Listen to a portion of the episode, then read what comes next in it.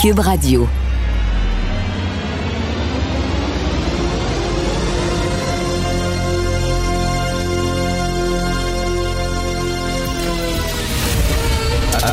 Attention, cette émission est laissée à la discrétion de l'auditeur. Les propos et les opinions tenues lors des deux prochaines heures peuvent choquer. Peuvent choquer. Oreilles sensibles s'abstenir. Richard Martin. En remplacement de Richard Martineau, nul autre que Patrick Derry.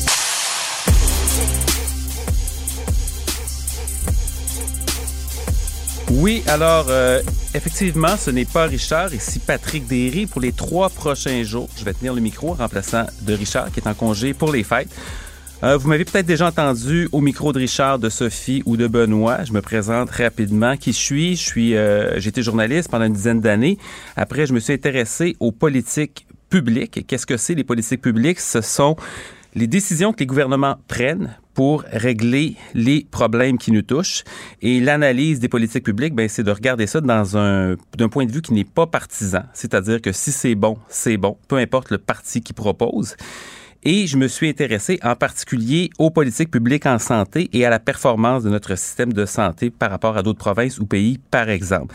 Et ça m'a amené depuis mars 2020, quand c'est devenu évident que la pandémie allait être quelque chose de sérieux et de grave pour le Québec, j'ai commencé à documenter son évolution. Donc, si vous êtes sur Twitter ou sur Facebook, il y a des assez bonnes chances que vous ayez vu mes graphiques passer. Euh, j'ai fait beaucoup de statistiques sur la COVID.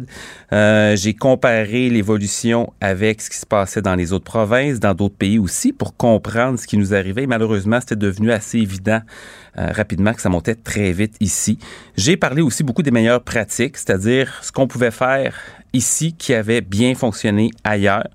ça me souvent amené à critiquer les décisions du gouvernement, mais j'ai tenté de le faire toujours en proposant des solutions. Donc, je vais remplacer Richard, mais évidemment, je ne suis pas Richard. Euh, Richard et moi sommes d'accord sur plein de choses. On est moins d'accord sur certaines, puis euh, pas du tout sur d'autres, ce qui est bien correct. Vous allez le voir sans doute.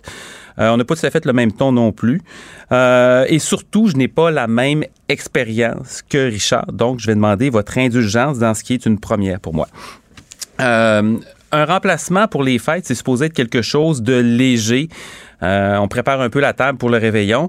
Euh, là, le réveillon, il arrive d'une drôle de façon. Euh, c'est une période de réjouissance, mais qui commence par des mauvaises nouvelles. on a besoin de se retrouver. Ça va faire du bien, évidemment. Malheureusement, la pandémie prend un tournant avec un nouveau variant qui fait que ça pourrait être plus dangereux que ce qu'on souhaitait. c'est des mauvaises nouvelles dont on pourrait se passer. on va essayer de trouver un peu de sens à tout ça. Euh, de rendre ça intéressant. Euh, il y a plusieurs chroniqueurs et invités qui vont nous aider à le faire, certains que vous connaissez, euh, d'autres qui vont s'ajouter au fil des jours. évidemment, on parlera pas seulement de COVID, mais c'est sûr que la pandémie, avec ce qui se passe présentement, va dominer tout le reste, comme on le voit dans l'actualité ce matin c'est un incontournable. On a trois jours de suite avec près de 4000 nouveaux cas de COVID euh, chaque jour, donc euh, plus euh, environ 11 000 cas en tout en trois jours. Les hospitalisations ont augmenté de façon importante. la capacité réservée pour les patients COVID dans les hôpitaux pourrait être dépassée au début janvier, ce qui signifie d'autres délestages, des opérations annulées. évidemment, Omicron vient tout brouiller. On a aujourd'hui, qu'est-ce qui se passe? On a 6 millions de tests rapides qui commencent à être distribués dans les pharmacies. Euh, il y a déjà des sites web de pharmacie qui euh, ne fournissent pas, qu'il y a des problèmes. Euh, j'imagine que ça va être en forte demande et tout le monde ne pourra pas en avoir tout de suite. Des nouvelles restrictions sanitaires qui rentrent en vigueur aussi.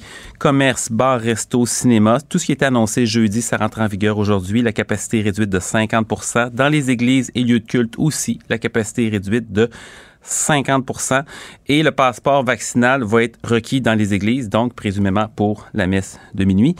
Euh, les parties de bureau, la danse, c'est terminé. Le sport intérieur et extérieur, ça continue, sauf pour les tournois. Il y a des restrictions aussi au nombre de participants. Les écoles secondaires, pour l'instant, ça recommence le 10 janvier. Les écoles primaires, c'est le statu quo, c'est donc la première semaine de janvier. Euh, retour en télétravail pour ceux qui le peuvent. Les rassemblements pour les fêtes, on le suit évidemment la semaine passée, c'est 10 personnes au lieu de 20. Ceci dit, ce n'est pas coulé dans le béton. Ça pourrait encore changer. Le premier ministre Legault va recevoir aujourd'hui un des notes de brefage de la direction de la santé publique. Il va recevoir aussi des évaluations de l'INSPQ et de l'INES sur la situation actuelle et des projections euh, de cas et d'hospitalisation pour les prochaines semaines, ce qui signifie qu'il pourra avoir d'autres annonces aujourd'hui ou demain, peut-être même pendant le moment où on va se parler. Euh, hier, pendant la journée, il y a une manif anti-troisième dose. C'est surréel à ce stade-ci. Hier soir, le gouvernement a annulé toutes les activités publiques de ses ministres. Euh, c'est terminé à nouvel ordre jusqu'à nouvel ordre pour les conférences de presse et pour l'occupage de rubans. Par contre, euh, les écoles sont encore ouvertes, fait qu'il y a un contraste à noter de ce côté-là. Euh, c'est un demi-tour en tout avec toutes les mesures qui rentrent aujourd'hui, qui est quand même étonnant parce que le 1er décembre, on se rappelle, M. Legault avait dit, ça reste autour de 1200 cas, on va être capable de passer un beau Noël. Le 7 décembre, M. Dubé, ministre de la Santé, il faut récompenser les Québécois. 20 convives, c'était le 7 décembre, ça fait pas deux semaines. Le 10 décembre, M. Legault disait 2000 cas par jour, c'est sous contrôle. Il n'y a pas de problème. Euh, et aujourd'hui, ben écoutez, on se retrouve euh, avec ça. Monsieur Legault est certainement pas responsable euh, du nouveau variant qui arrive. Par contre, ce qui est un peu dommage et ce qui empire un peu la situation présentement, c'est que le gouvernement a quand même refusé de faire ce que plusieurs experts hors du gouvernement demandaient depuis un an, soit de déployer les tests rapides rapidement, massivement de s'occuper de la ventilation dans les écoles. Euh, on a refusé de faire ça et aujourd'hui, je pense qu'on est au moins responsable de ne pas avoir tout fait pour protéger notre système de santé qui était déjà fragile avant la pandémie et évidemment qui est fragilisé par la situation actuelle. On avait des avec les tests rapides et les ventilations, on avait des polices d'assurance peu coûteuses par rapport au risque de mettre notre système de santé à terre. Et sans être trop pessimiste, c'est quand même, euh, on le sait, les gens dans le système de santé sont très fatigués présentement. Ça a été une dure année. Il manque des milliers de gens sur le plancher. Et on s'attend malheureusement au cours des prochaines semaines à une hausse des hospitalisations. Donc, soyez prudents, ce n'est pas le temps de se ramasser à l'hôpital.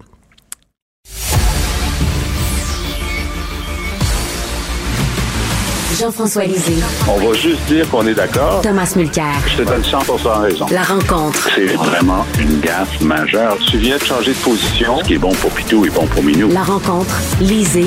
Mulcair. Alors, nous retrouvons Jean-François Lisée et Thomas Mulcair et il ne retrouve pas Richard. Bonjour Jean-François, bonjour Thomas. Salut Bonjour Patrick. Merci d'être là.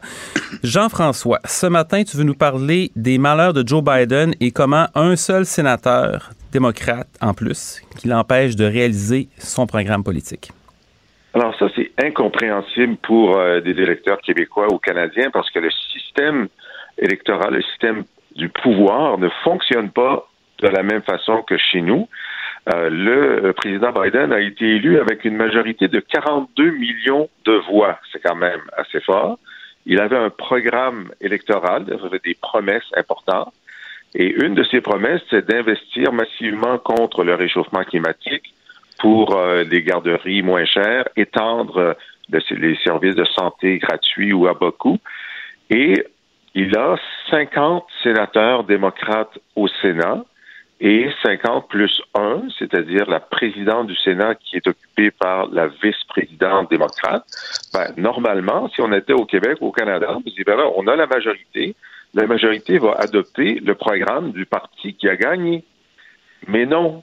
Aux États-Unis, c'est non. Parce que les sénateurs, même s'ils sont démocrates ou républicains, ont la capacité et l'habitude d'être en désaccord avec leur président. Mais jusqu'à récemment, jusqu'à il y a une dizaine d'années, il y avait des démocrates conservateurs qui n'étaient pas d'accord avec les positions de centre-gauche de leur président, mais il y avait des républicains les républicains progressistes. Et souvent, l'addition des, démocrates progressistes et des républicains progressistes permettait d'avoir des majorités.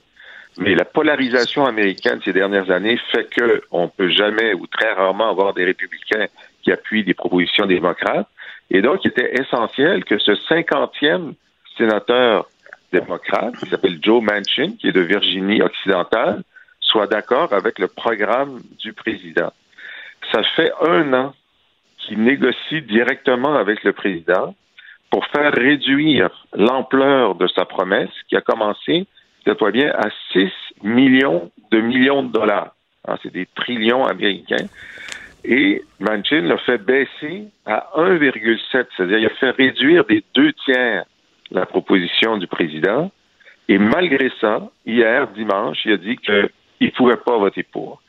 Alors, ça veut dire qu'un seul homme réussit à empêcher un président élu d'appliquer son programme. C'est euh, c'est une défaite majeure, évidemment, pour Biden, pour tous les autres sénateurs, pour tous les, représentants démocrates à la Chambre qui, eux, ont voté pour ce programme-là. Et euh, donc, on est dans une situation très, très particulière aux États-Unis, ce qui enlève déjà M. Biden dans les sondages. Ça va, ça va très mal. En fait, il est moins populaire à ce moment-ci de son mandat que Donald Trump l'était à ce moment-ci de son mandat. Alors, euh, je pense que M. Joe Manchin euh, va passer à l'histoire comme euh, l'homme le plus détesté au Parti démocrate aux États-Unis.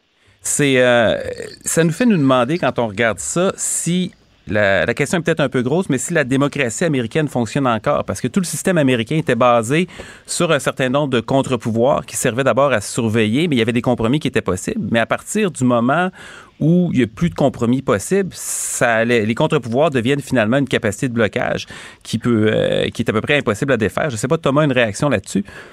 Ben, on voit la même chose avec Ted Cruz en train de bloquer les, nominations de nouveaux diplomates pour les Américains. C'est une seule personne qui est en train de faire euh, ça pour s'amuser. Soi-disant, c'est à cause du fait qu'il en a contre un, pipeline, un gazoduc euh, entre la Russie et l'Europe. Mais passons. La, question est de savoir est-ce que le, le système américain ne marche plus mais en fait, ce qu'on est en train de voir, comme dit si bien Jean-François, c'est le système américain. Euh, il y a un petit bout qui vaut la peine de mentionner, c'est que Joe Manchin, euh, il va toujours citer le fait que, bon, il a une fiducie sans droit de regard pour ses parts, mais en fait, il fait beaucoup d'argent avec l'entreprise familiale qui consiste à aller chercher ce qui reste dans les mines de charbon dans la Virginie occidentale pour le vendre à des usines qui produisent de l'électricité en brûlant du charbon. Donc, la source numéro un des gaz à effet de serre à travers la planète. Et en, plus, ce sont parmi les usines les plus sales des États-Unis. Donc, Manchin a un conflit d'intérêts évident en fait, c'est là-dessus que si j'avais été la gang autour de Biden, que j'aurais tablé. Mais lui, dans la cure, lui, il est là pour s'occuper de lui-même, s'occuper de l'entreprise de sa famille.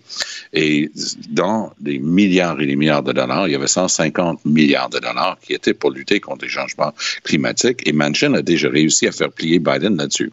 Le mystère, cette fois-ci, c'est est-ce que c'est de l'entêtement pur? Parce que les gens autour de Biden et Biden lui-même en fin de semaine ont utilisé un langage complètement en porte-à-faux avec leur tendance depuis qu'ils sont arrivés au pouvoir, en ce sens que Biden cherche à bâtir des ponts. Il veut isoler personne. Il veut garder tout le monde dans la banque dans la mesure du possible.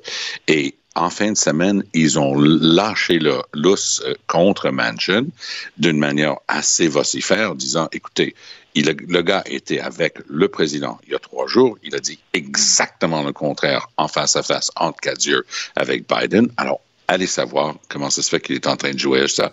Il doit sans doute être en train de négocier quelque chose de personnel pour lui-même, pour sa famille, à nouveau. Ça aussi, c'est le système américain, mais cette fois-ci, il y a un grand cercle autour de la tâche et tout le monde est capable de le voir.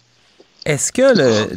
Parfois, on se demande, est-ce que c'est le système des primaires qui est en cause? C'est-à-dire que quelque chose qu'on est moins familier avec ici, c'est que l'élection se joue souvent pas au niveau national, mais on sait que c'est déjà décidé d'avance, soit pour les républicains ou les démocrates, dans plusieurs circonscriptions, et que ce qui est déterminant, c'est les primaires. Donc, quel candidat va représenter le parti lors des élections et qui, après ça, peut être pratiquement assuré de son siège.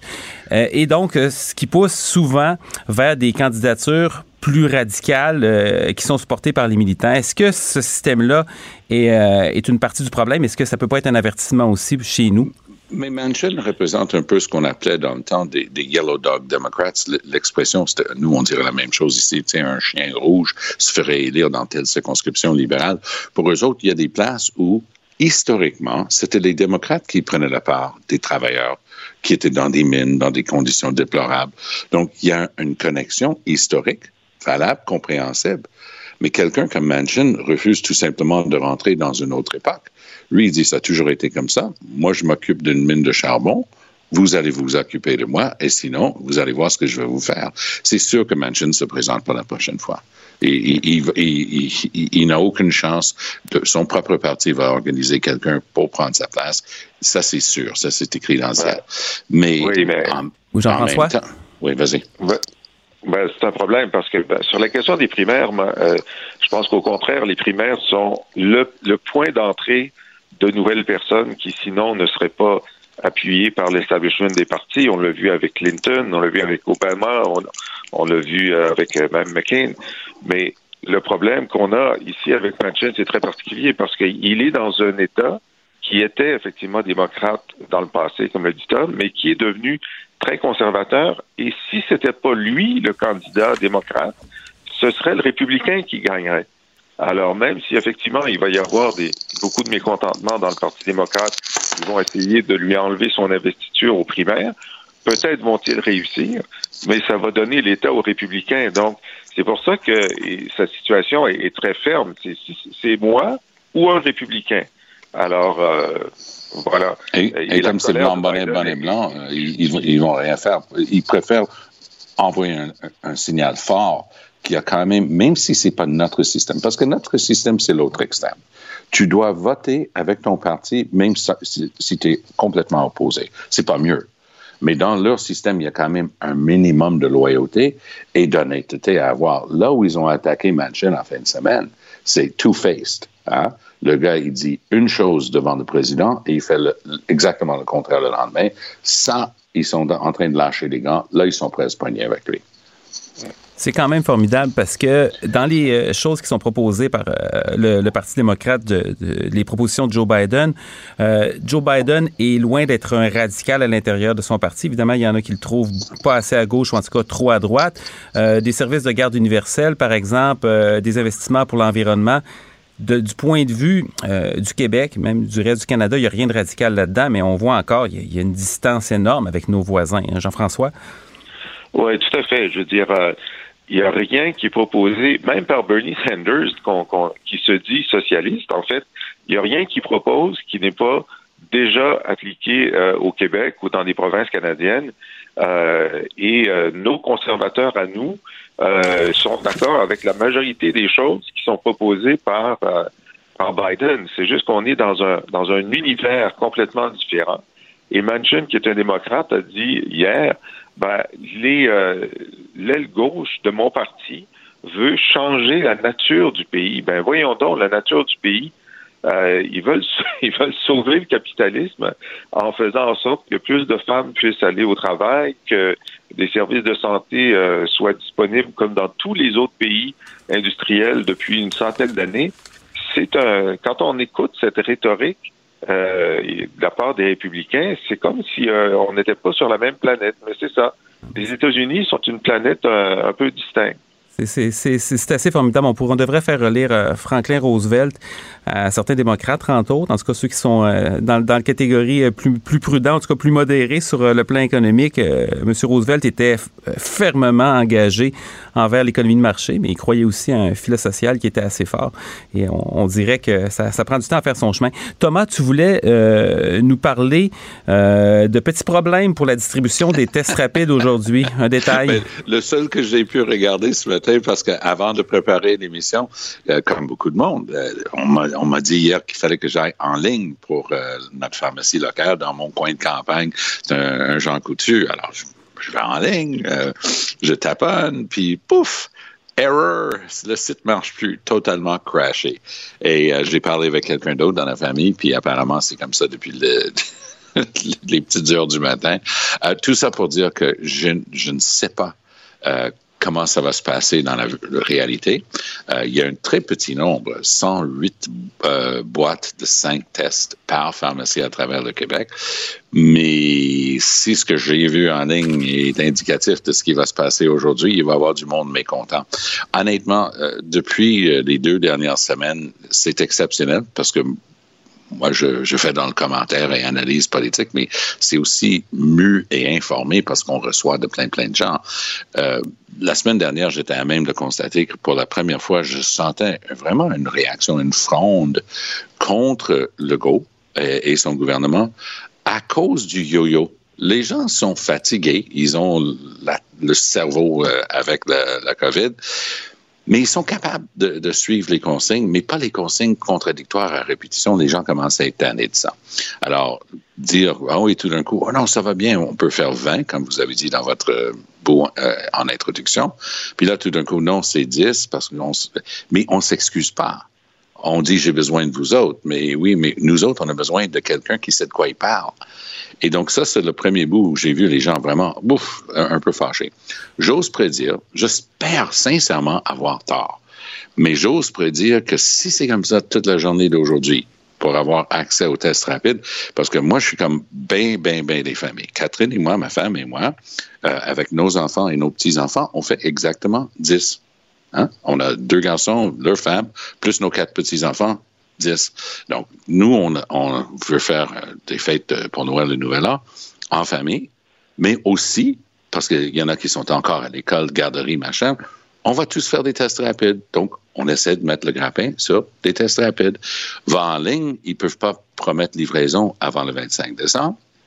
Là, donc, tu essaies de voir si tu es capable de te mettre en, queue et essayer de voir ça du gouvernement.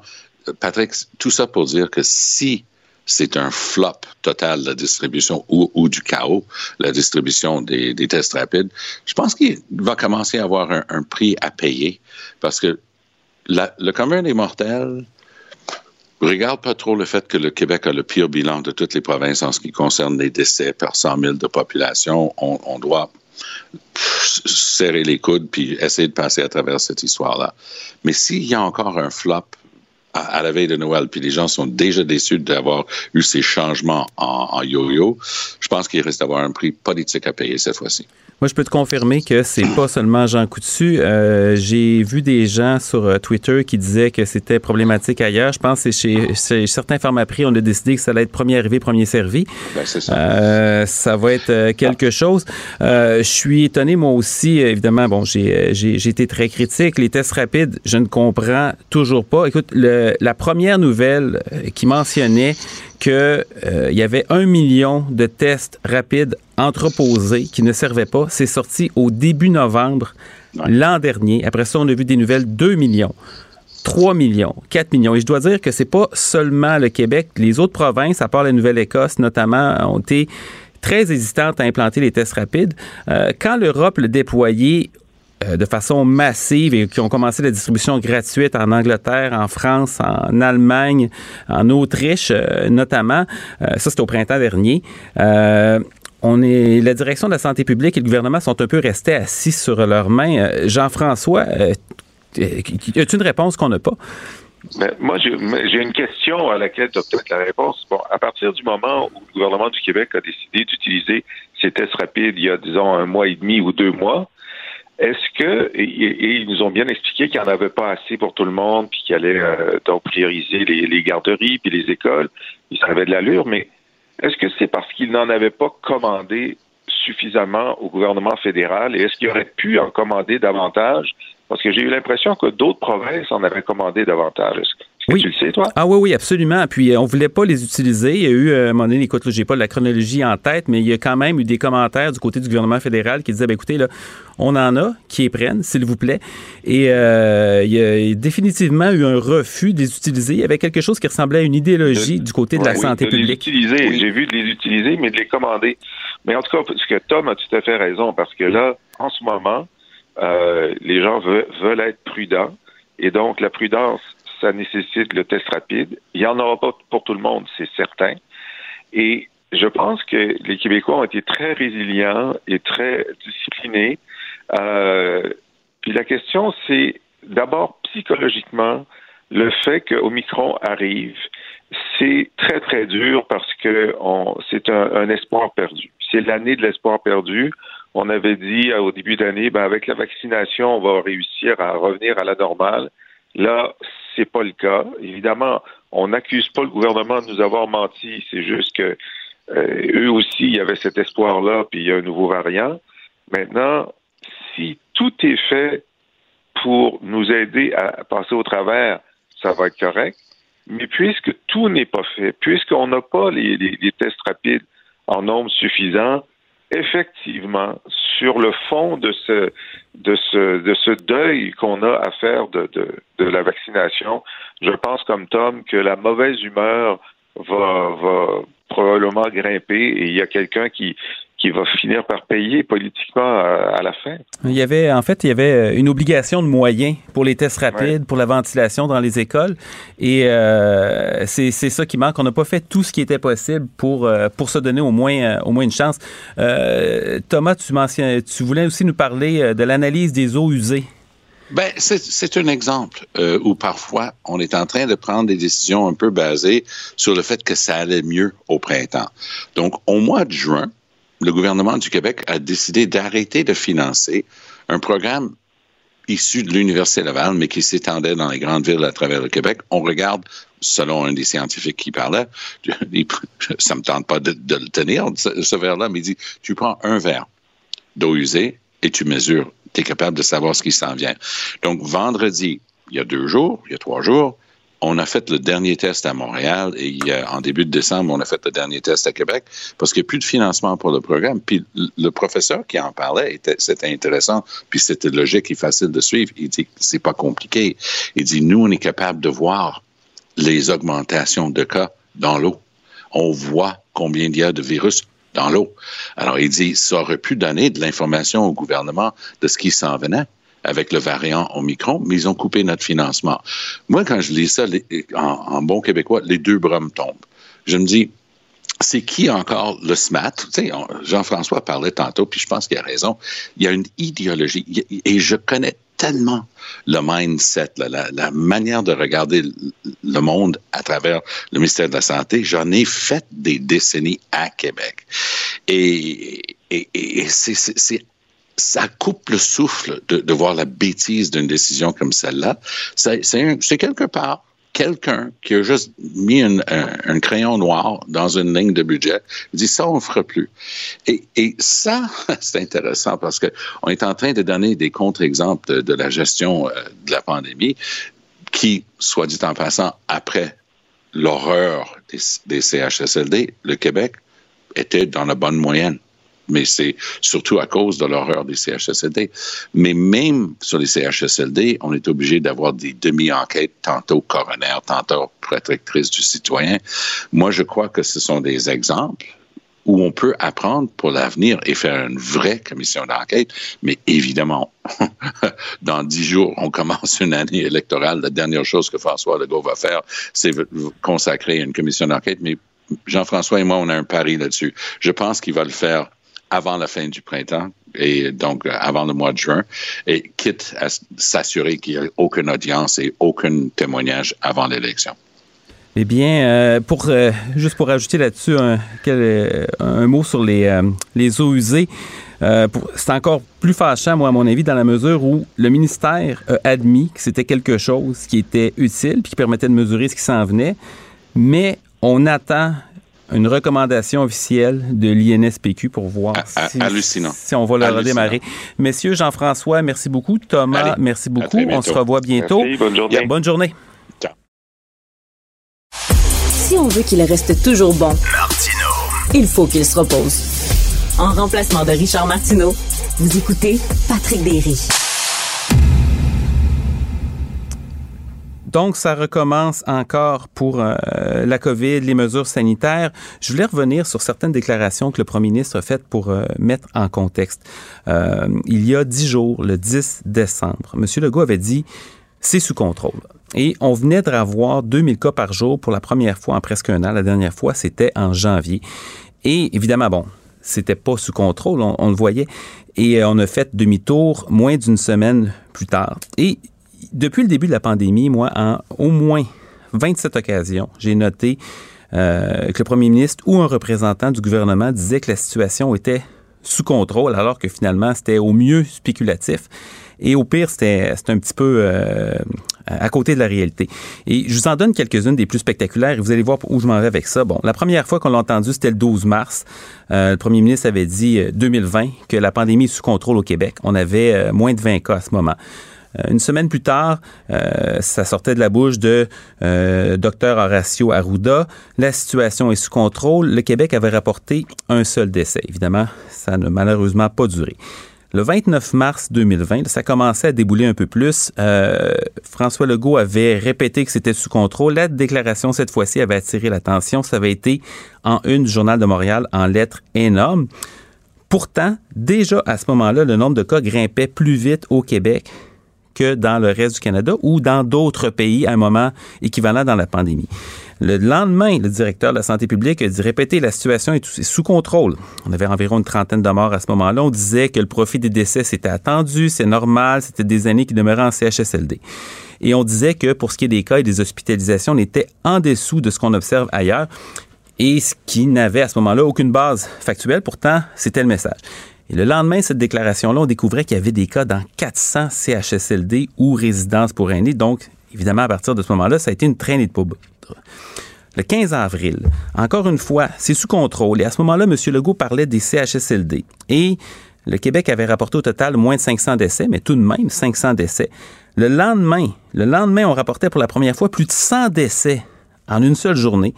Et il y a plusieurs autres journées de 100 décès qui allaient suivre. Et pourtant, M. Legault avait dit que c'était sous contrôle. Le 16 avril, dans les hôpitaux, la situation est vraiment sous contrôle, vraiment en train de se stabiliser. Le premier ministre disait ça le 16 avril 2020. À ce moment-là, on avait un peu moins de 1000 hospitalisations qui étaient en cours. Trois semaines plus tard, c'était 1600. C'est une augmentation considérable. Le 21 avril 2020, communiqué du gouvernement du Québec. La situation est sous contrôle dans la majorité des CHSLD. Qu'est-ce qui s'est passé? Dans le mois et demi qui a suivi, il y a eu plus de 2500 morts dans les CHSLD du Québec et 600 autres dans les résidences. Le 4 mai 2020, la situation est sous contrôle partout François Legault avait été très catégorique, l'avait dit plusieurs fois pendant cette conférence de presse-là. Pourtant, près de 3000 décès ont été recensés dans le mois qui a suivi. Même chose à la deuxième vague. 15 septembre 2020, les cas avaient recommencé à monter. On allait être frappé de plein fouet. M. Legault disait encore qu'on était encore, c'était sous contrôle. 1er octobre 2020, la situation est sous contrôle. On parlait des résidences et des CHSLD dans les mois qui ont suivi, il y a eu 2500 Québécois qui sont morts dans les résidences et CHSLD.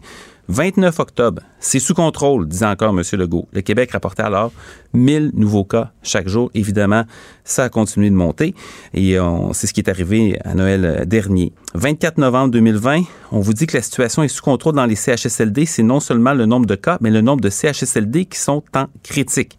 Le premier ministre encore plus de 1000 Québécois sont morts dans les CHSLD pendant les deux mois suivants et sans le vaccin, ça aurait été probablement plus. il y a eu d'autres messages comme ça qui sont poursuivis. 26 novembre, la situation dans les hôpitaux est quand même sous contrôle, disait M. Legault. Pourtant, pendant l'hiver, encore une fois, les hôpitaux ont pratiquement frappé le point de rupture. On a eu un débordement, du délestage, on a eu de la misère à soigner tous les patients. Et euh, ça s'est poursuivi comme ça jusque dans le mois de février il y a des variations sur le même thème. Hein. On est en train de gagner la bataille de la deuxième vague. M. Legault disait ça le 17 novembre 2020. C'est pas ça qui s'est passé après. Euh, le Québec résiste aux variants. Le Québec résiste à la troisième vague. Ça, c'était le 23 mars 2021. Et euh, encore une fois, c'est pas ça qui est arrivé. Deux jours après, pourtant, M. Legault répétait que c'est encore sous contrôle. Le 6 avril, quelques jours plus tard, le gouvernement fermait des centaines d'écoles et des milliers de commerces dans plusieurs régions. Pourtant, le même jour, le premier ministre disait que la situation est encore sous contrôle. Qu'est-ce que ça montre? Le premier symptôme, c'est que on ne comprend toujours pas, rendu à la quatrième ou à la cinquième vague, que une pandémie, ça bouge vite. Il faut anticiper, surtout quand une progression qui est exponentielle. Si on attend que les hospitalisations, les décès montent, il est trop tard pour agir. Hein. C'est un peu le feu de cuisinière qu'il faut éteindre à ce moment-là et pas attendre qu'il soit dans les murs. Et là, il semble qu'on ne l'a pas encore compris. Mais le deuxième symptôme qui est plus important, c'est il y a une espèce de maladie politicienne de toujours vouloir embellir la réalité. Et un politicien gagne des élections en cherchant à plaire, puis conserve le pouvoir en rendant les gens heureux. On n'aime pas ça déplaire en politique, c'est comme un réflexe.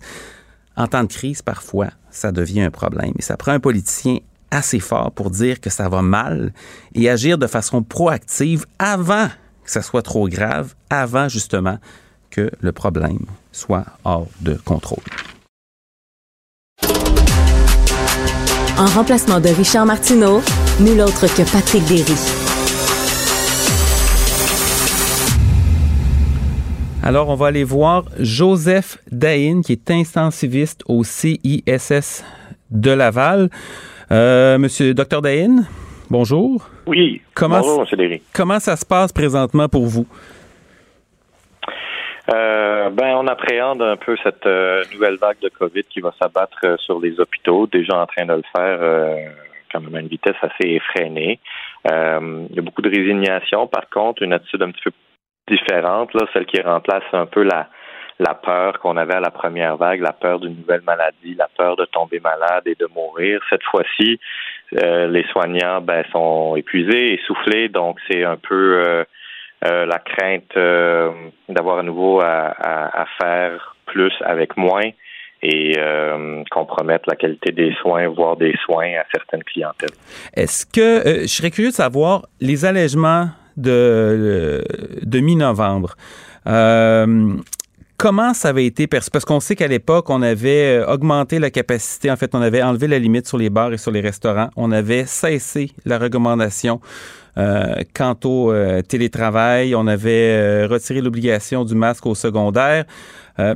comment ça avait été, évidemment, on fait demi-tour aujourd'hui, comment ça avait été perçu sur le plancher?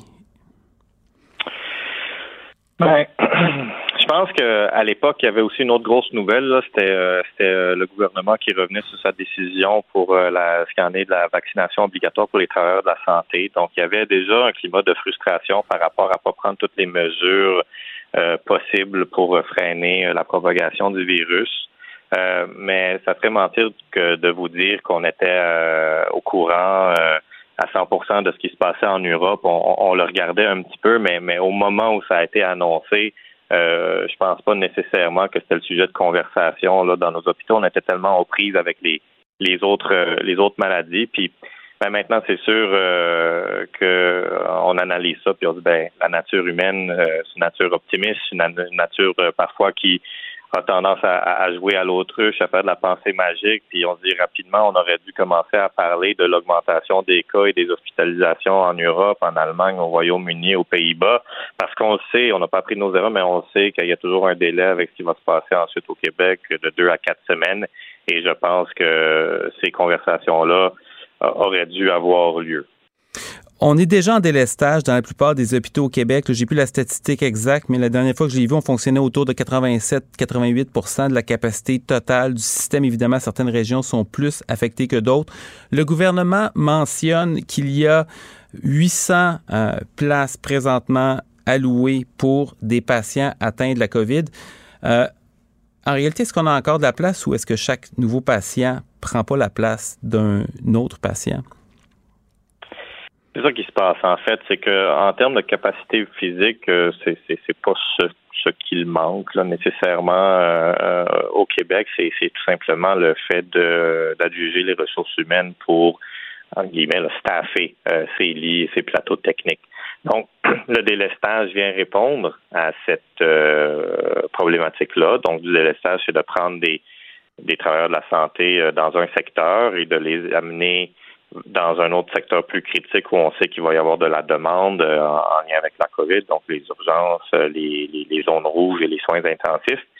Mais la conséquence, c'est que les secteurs d'origine ben, sont, mis sur pause ou sont complètement ralentis. Donc, c'est au prix de, de, d'autres clientèles euh, qui étaient en train de se faire opérer au bloc opératoire, d'avoir leur coloscopie euh, de dépistage pour des cancers ou d'autres euh, examens d'imagerie euh, pour, pour d'autres cancers. Donc, donc ces maladies-là n'ont pas de prix de pause et là, ben, on va encore les mettre sur la glace parce qu'on n'a pas le choix. le patient qui se présente avec la COVID à l'hôpital est en insuffisance respiratoire. Sa vie est imminemment menacée. Il a besoin d'oxygène, il a besoin de ventilation non invasive, parfois il a besoin d'être intubé. Donc, on, on ne peut pas le mettre sur la glace, lui, parce qu'il va mourir. Donc, c'est un peu les choix déchirants qu'on qu'on se prépare à faire en faisant du délaissage. Puis, ce sont c'est une impression de déjà vu parce que c'est les mêmes conversations qu'on avait lors des vagues précédentes, surtout la première et la deuxième. À propos du port du masque N95, on sent que c'est pas toujours réglé dans le milieu de la santé. Euh, où c'en est présentement? Parce que je, pense que vous êtes parmi ceux qui, qui, qui le réclament de façon plus large. Vous me corrigerez? Euh, ben en fait c'est c'est surtout, surtout ben on le mettait euh, quand on était dans les zones Covid euh, toute la journée. C'est pas un masque qui est facile à porter on va pas se le cacher c'est pas facile à porter toute la journée. Une fois qu'on l'enlève pour, prendre une gorgée d'eau ou quoi que ce soit on, on, peut pas le remettre sans avoir pris les précautions le mettre dans un bol etc c'est ce genre de trucs là ou complètement le jeter. Maintenant il y en a plus qu'on les jette puis on en prend d'autres là. Mais le point est que euh, je, je, je pense qu'avec la transmission de ce de ce de ce variant-là, euh, ben, qui est hautement contagieux, euh, on va probablement voir un retour des, des N95 dans une utilisation beaucoup plus large dans les, milieux de soins. Probablement aussi qu'il va y avoir des conversations à avoir euh, dans, dans, dans la population également, parce que c'est extrêmement efficace pour comme barrière physique pour, pour prévenir la transmission si vous l'avez à d'autres et si vous l'avez pas, de pas le recevoir parce qu'il file 95% des particules. de ce masque-là, beaucoup plus efficace que n'importe quel autre masque. Donc, donc, donc, notre rôle, je pense, comme, comme société, ben, comme décideur, leur rôle, ça va être de s'assurer qu'il en manque pas. Parce qu'on en a manqué durant la première vague. Il n'y en avait pas dans les CHSLD. Le nôtre, on réutilisait pendant plusieurs jours lorsqu'on était en zone COVID. Donc, donc non, c'est pas réglé. Vous faites bien de le mentionner, mais il faut certainement pas que ça devienne un problème par manque par pénurie, là, et, quant à son utilisation un petit peu plus large, même dans les zones non, non COVID, ben, euh, je pense qu'il faut avoir une réflexion sérieuse là-dessus, puis l'argument se, se vaut. Là. Il y a beaucoup de microbiologistes et, et d'autres experts là, qui, qui, qui, commencent à faire ce genre de recommandations. Oui, j'ai vu d'ailleurs, il y avait un médecin en Ontario qui, euh, qui, avait, qui avait recommandé, en tout cas qui demandait que le gouvernement l'élargisse pour l'ensemble de la population. Et c'est une recommandation qui est en vigueur d'ailleurs dans certains pays d'Europe, même si ce n'est pas nécessairement obligatoire. Moi, je me rappelle, euh, l'an dernier, euh, au mois d'avril, si ma mémoire est exacte, avril ou mai, euh, chez Costco, il y avait déjà des masques KN95 en vente. Et euh, on a l'impression que les, les, les, solutions qui partent de la base euh, remontent un petit peu plus vite que les décisions qui arrivent d'en haut du gouvernement. Euh, je viens d'avoir une information qui vient de tomber. Il y a une conférence de presse à 13 heures de, du ministre de la Santé, Christian Dubé, et du directeur national de santé publique, Horacio Arruda. Qu'est-ce que vous espérez de cette de cette conférence? Est-ce que vous avez d'ailleurs avez-vous des espoirs ou des souhaits sur des mesures qui pourraient être annoncées? Moi, j'ai plus d'espoir, euh, M. Derry. Euh, tout ce que je fais, c'est essayer de survivre un jour à la fois, comme toutes les équipes sur le terrain. Mais je pense qu'il y a même qu'il y a deux messages principaux qui peuvent être véhiculés, qui doivent être transmis par nos, nos leaders. Le premier, c'est un message de transparence. Il faut absolument avoir l'heure juste. On doit faire confiance à la maturité des citoyens québécois et québécoises. Euh, sont capables de prendre des décisions quand on leur donne la vérité. La pire chose qu'on peut faire, c'est essayer, entre guillemets, de les protéger pire de les infantiliser en, en, ne leur donnant pas leur grave telle, qu'elle est. Parce que les gens agissent en conséquence des informations qu'on leur donne. Ils n'ont pas de raison de mettre en doute les informations qui viennent d'en haut. Et quand on fait 180 degrés, ben c'est les espoirs de tout le monde qui sont qui sont déçus. Donc le premier message, je pense, ça, ça doit être un message d'honnêteté, de transparence. Le deuxième, écoutez, les gens sur le terrain sont, sont épuisés, ils sont pas là pour l'argent sont pas là pour la gloire, sont pas là parce qu'un jour on veut que leurs photos soient affichées dans l'entrée de l'hôpital. Sont là parce qu'ils ont de la compassion pour les patients, puis ils ont de la solidarité entre collègues. Ils savent que si eux autres ils tombent au combat, c'est leur collègue à côté qui va ramasser la surcharge de travail. Donc, on doit tous jouer un rôle pour revaloriser les gens qui sont encore sur le terrain. Euh, et je pense que ça peut partir d'en haut, ça. Euh, mais, mais, mais tout le monde peut jouer un rôle. On connaît tous quelqu'un qui travaille de près ou de loin dans le réseau de la santé. Donc, de les aider, de leur dire merci, de, de, de, de leur dire que leur travail compte, euh, c'est quelque chose qui va beaucoup plus loin qu'un chèque de paye en extra. Il n'y a pas assez de, de tape dans le dos dans le réseau de la santé. Puis parfois, on a l'impression que notre travail il sert à rien parce que euh, on va juste subir la fatalité de, de la pandémie, mais c'est pas vrai. Si le réseau tient encore, c'est parce que les gens se présentent au travail, puis chacun et chacune d'entre nous est importante. Et écoutez, M. Derry, il y a, il y a, 7 de la, la, main-d'œuvre qui travaille pour le réseau de la santé. C'est une personne sur 14, ça. Donc, donc c'est un gros morceau. On connaît quelqu'un, c'est Noël, puis hein, ils vont avoir des semaines difficiles. aller les aider, euh, leur faire un petit coup de fil, leur dire qu'ils sont importants, que leur travail est apprécié, là, ça va avoir un beaucoup plus grand impact que les gens peuvent soupçonner. Puis si le si les si le, la conférence de presse en profite pour pour le dire sincèrement et bien senti et, et, focusé sur la valorisation du personnel, là, euh, je pense que ça va aider aussi les troupes. Eh bien, euh, Joseph Dahin, intensiviste au euh, CISS de Laval, on espère que vous allez être entendu. On vous souhaite malgré tout bon courage et une bonne période des fêtes. Vous êtes gentil. Bonne journée. Bonne journée.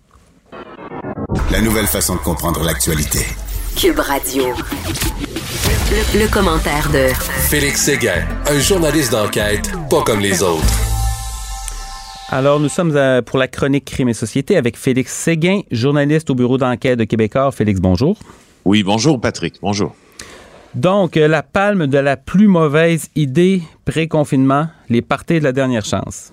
Ouais, et quand je dis idée pré-confinement, bien sûr, euh, je présuppose euh, légèrement, mais peut-être pas tant. Hein. On dirait que l'on se dirige tranquillement vers un resserrement, encore une fois, euh, des mesures sanitaires. Puis en fin de semaine, le Journal de Montréal a rapporté l'histoire de plusieurs bars et restaurants, notamment dans la vieille capitale, qui promettaient un méchant euh, party avant que les mesures ne se resserrent, parce qu'elles se resserrent aujourd'hui sans être un confinement. Alors, euh, on a annoncé finalement ce week-end des parties de la dernière chance dans les discothèques du Québec, des établissements euh, qui ont décidé par contre de se raviser euh, hier en disant ouais c'est peut-être pas une très bonne idée. Il y avait euh, l'une de ces discothèques qui s'appelle le Campai euh, Garden et on voit des images qui ont été publiées sur Instagram de celle-ci. Et il y a un des propriétaires de cet établissement, Samuel Haas, qui publie celle-ci et on voit des centaines de clients danser sans masque, sans distanciation, comme si la COVID avait disparu. et l'affaire, c'est que Haas a un partenaire dans son entreprise et le partenaire en question, ben, euh, a laissé euh, a laissé cours à ses pensées sur les réseaux sociaux. Il a dit, nous sommes bien désolés du manque de jugement et de sensibilité dont nous avons fait preuve en tenant une dernière soirée pour faire la fête à la suite de l'annonce des mesures qui entreront en vigueur cette semaine. Euh, il y a la discothèque Boulevard 44 qui a annoncé là un grand événement qui s'est tenu hier soir, mais en promettant un achalandage limité. Et puis, c'est un peu... Euh, un, grand événement avec un achalandage limité? Ben c'est ça, hein, justement, j'allais, euh, j'allais, j'allais, j'allais justement souligner la contradiction dans cet énoncé.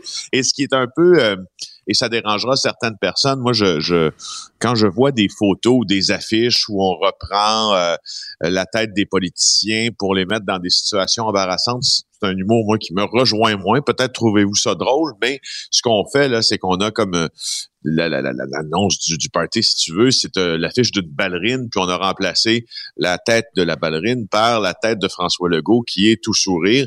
Alors, évidemment, quand je te dis la plus, la meilleure des mauvaises idées, c'est probablement ça, dit Dr. Drouin. Mylène Drouin, la directrice de la santé publique à Montréal, euh, elle a dit que l'heure n'est pas à la fête. Je comprends euh, tout à fait. Manifestement, quand moi je compte les gens qui sont infectés euh, autour de moi. On apprend chaque jour et on en connaît de nouveaux. J'imagine que c'était pas la chose à faire. Même opinion pour Bruno Marchand, le maire de Québec, euh, qui a dénoncé aussi une telle idée. Oui, c'est le, le, bar Le Dagobert qui s'est fait chicaner, si, euh, si j'ai bien vu, qui était fréquenté autrefois par les joueurs des Nordiques. on a le voleur au dentier qui veut hein. retrouver sa liberté et qui sévit depuis, mon Dieu, une quarantaine d'années, quoi. Ouais, son nom est comique, mais ce qu'il a fait ne l'est pas du tout. Je vais te parler de son parcours criminel. Il s'appelle Jacques Groslot, c'est un prédateur sexuel. En 81, il a été condamné pour vol qualifié et viol. Euh, donc, il a été envoyé derrière les barreaux suite à son procès, bien sûr. En 86, il s'échappe. Et là, pendant trois jours, il va faire deux nouvelles victimes. Il est condamné après ça 15 ans de prison pour ces crimes-là. Et il en purge deux de plus pour mauvais comportement en prison. Il est libéré, donc, en, euh, en 2008. Et quand il est libéré, qu'est-ce qu'il fait? Il agresse sexuellement cinq femmes. Euh, et là, il reçoit une autre sentence de 15 ans de réclusion. Puis, celui qu'on appelle le voleur dentier là, demande sa libération. Alors, qu'est-ce qu'on fait dans ce temps-là? On passe devant la, commission des libérations conditionnelles, nous dit Claire Loiseau dans le Journal de Montréal aujourd'hui. Et là, euh, les commissaires puis les agents qui supervisent d'ailleurs euh, ces libérations dit qu'il est encore hostile aux femmes. Et pendant ces, ces, libertés surveillées, il était hostile aux femmes. La liste de ce qu'il voulait faire, de ce qu'il a tenté de faire, pendant euh, sa, ses libérations d'office, parce que c'est le mot, là, c'est assez hallucinant, je dois te dire. Euh, D'abord, il souhaitait aller dans une boutique érotique. Euh, et puis d'amener son agent de, son agent de libération conditionnelle dans cette boutique érotique en question. T'imagines? Il n'a pas compris, hein? Eh ben, écoute, non, puis tu sais, tu diras que tu diras que la justice peut avoir l'air clémente euh, à nos yeux quand elle quand elle entend euh, concéder une libération à un individu comme celui-là, mais je veux dire, il a fini de purger, enfin, il n'a pas fini de purger sa peine, mais il est à l'étape où il peut le faire, où le système lui permet de demander euh, ses libérations, sauf que là, les victimes se présentent devant le tribunal parce que c'est un homme, lui, euh, ce qu'il faisait au fond, c'est qu'il vissé entre autres sur le plateau Mont-Royal, puis il suivait des femmes qui entraient dans des immeubles. Et quand elles entraient dans l'immeuble, il, il entrait avec elles dans l'ascenseur, et c'est là où, entre autres, il les agressait, et les femmes sont venues dire devant le juge, euh, et que, que, les, traumatismes, même des traumatismes datant des années, des années 80, là, ça va faire 40 ans, sont encore très présents, on le comprend, dans leur vie. Euh, évidemment qu'ils ne souhaitent pas revoir euh, dehors le monsieur Groslot. Il y, a, une question qu'on se demande face à, ça, c'est est-ce que le monsieur est-ce qu'il devait être en prison ou s'il ne devrait pas être dans une aile psychiatrique? Parce que manifestement, il y a quelque chose qui ne va pas très bien. Est-ce que le système carcéral est, est, est, fait pour traiter ce genre de personnes? Ben, il y a beaucoup de. Je, je t'en parle, euh, je t'en parle euh, en toute connaissance parce que, euh, comme tu le sais probablement, c'est un peu mon fond de commerce, les, les affaires criminelles, euh, les affaires policières aussi, puis plusieurs à plusieurs reprises. J'ai des conversations avec des gens qui sont à l'intérieur des murs, notamment des gens qui se plaignent du manque de services en santé mentale. Tu me diras, ben écoute, ils sont en prison, ils peuvent se plaindre tant qu'ils veulent tu, tu, aurais le droit de me dire ça. Par contre, on a décidé ici au Canada puis au Québec de traiter nos détenus de manière exemplaire par rapport à plusieurs sociétés du monde et même plusieurs sociétés développées. On n'a qu'à passer au Japon euh, où les détenus, les conditions de détention, puis les travaux forcés euh, et puis les conditions sanitaires des prisons sont à des lieux de ce que l'on va trouver au Canada en termes d'exemplarité. Alors ici, on est supposé quand même les traiter dans des ailes spécialisées pour les problèmes de santé mentale. Et c'est probablement le talon d'Achille du système correctionnel au Canada, c'est que souvent les détenus, euh, plusieurs sont, sont, sont aux prises avec ces problèmes-là. Plusieurs nécessitent des soins psychologiques, voire psychiatriques aussi. Et là où ils se retrouvent, c'est dans une prison. Et la prison n'est pas assez grande pour traiter hmm. tous ces gens-là qui en ont besoin. Tu voulais aussi nous euh, faire une vérification de faits sur des déclarations des premiers ministres Trudeau et Legault. Moi, les vérifications de faits des politiciens, j'adore ça, comme, comme tu le sais sans doute. Alors, j'ai hâte de t'entendre là-dessus. Ben, écoute, c'est Marie-Christine Trottier qui, dans le journal euh, de Montréal, ma collègue au bureau d'enquête, tient une chronique là qui s'appelle L'heure juste, parce qu'à chaque week-end, on prendra certaines déclarations euh, des politiciens, puis on regardera si elles euh, si elles passent la rampe, quoi. Et là, l'énoncé qui, le premier à vérifier, c'est l'énoncé euh, de Justin Trudeau. Et là, c'est sur la, la, la Fatima Anvari, c'est cette jeune enseignante là qui a été réaffectée à d'autres tâches en raison du port du voile. Et là, euh, en réponse à une question du bloc québécois, le premier ministre Justin Trudeau a déclaré il y a tellement de Québécois qui sont surpris et déçus de voir la jeune Fatima Anvari, enseignante, perdre son emploi parce qu'elle est musulmane. Fin de citation. Les faits, elle n'a pas perdu son hmm. emploi, elle a perdu sa tâche d'enseignante. Je le sais que c'est joué, tu vas me dire, c'est un détail. Non, non, mais il faut dire les choses telles qu'elles sont. Ça reste qu'elle est toujours à l'embauche de la commission scolaire et ça reste qu'elle il demeure qu'elle a toujours un emploi, mais par contre, elle est réaffectée donc à d'autres tâches. Monsieur Legault maintenant, alors euh, et là, je sais que tu vas aimer ça parce que M. Legault s'est trompé de chiffre. Alors, j'avais prévu pendant les trois jours que nous passerons ensemble de parler de chiffres. Et euh, le premier ministre Legault a déclaré jeudi soir dernier, lors du point de presse de 18 heures, qu'il réinstaurait certaines mesures sanitaires que les personnes non vaccinées ont 15 fois plus de chances d'attraper le virus que les personnes qui sont vaccinées. Oh. Les, les faits.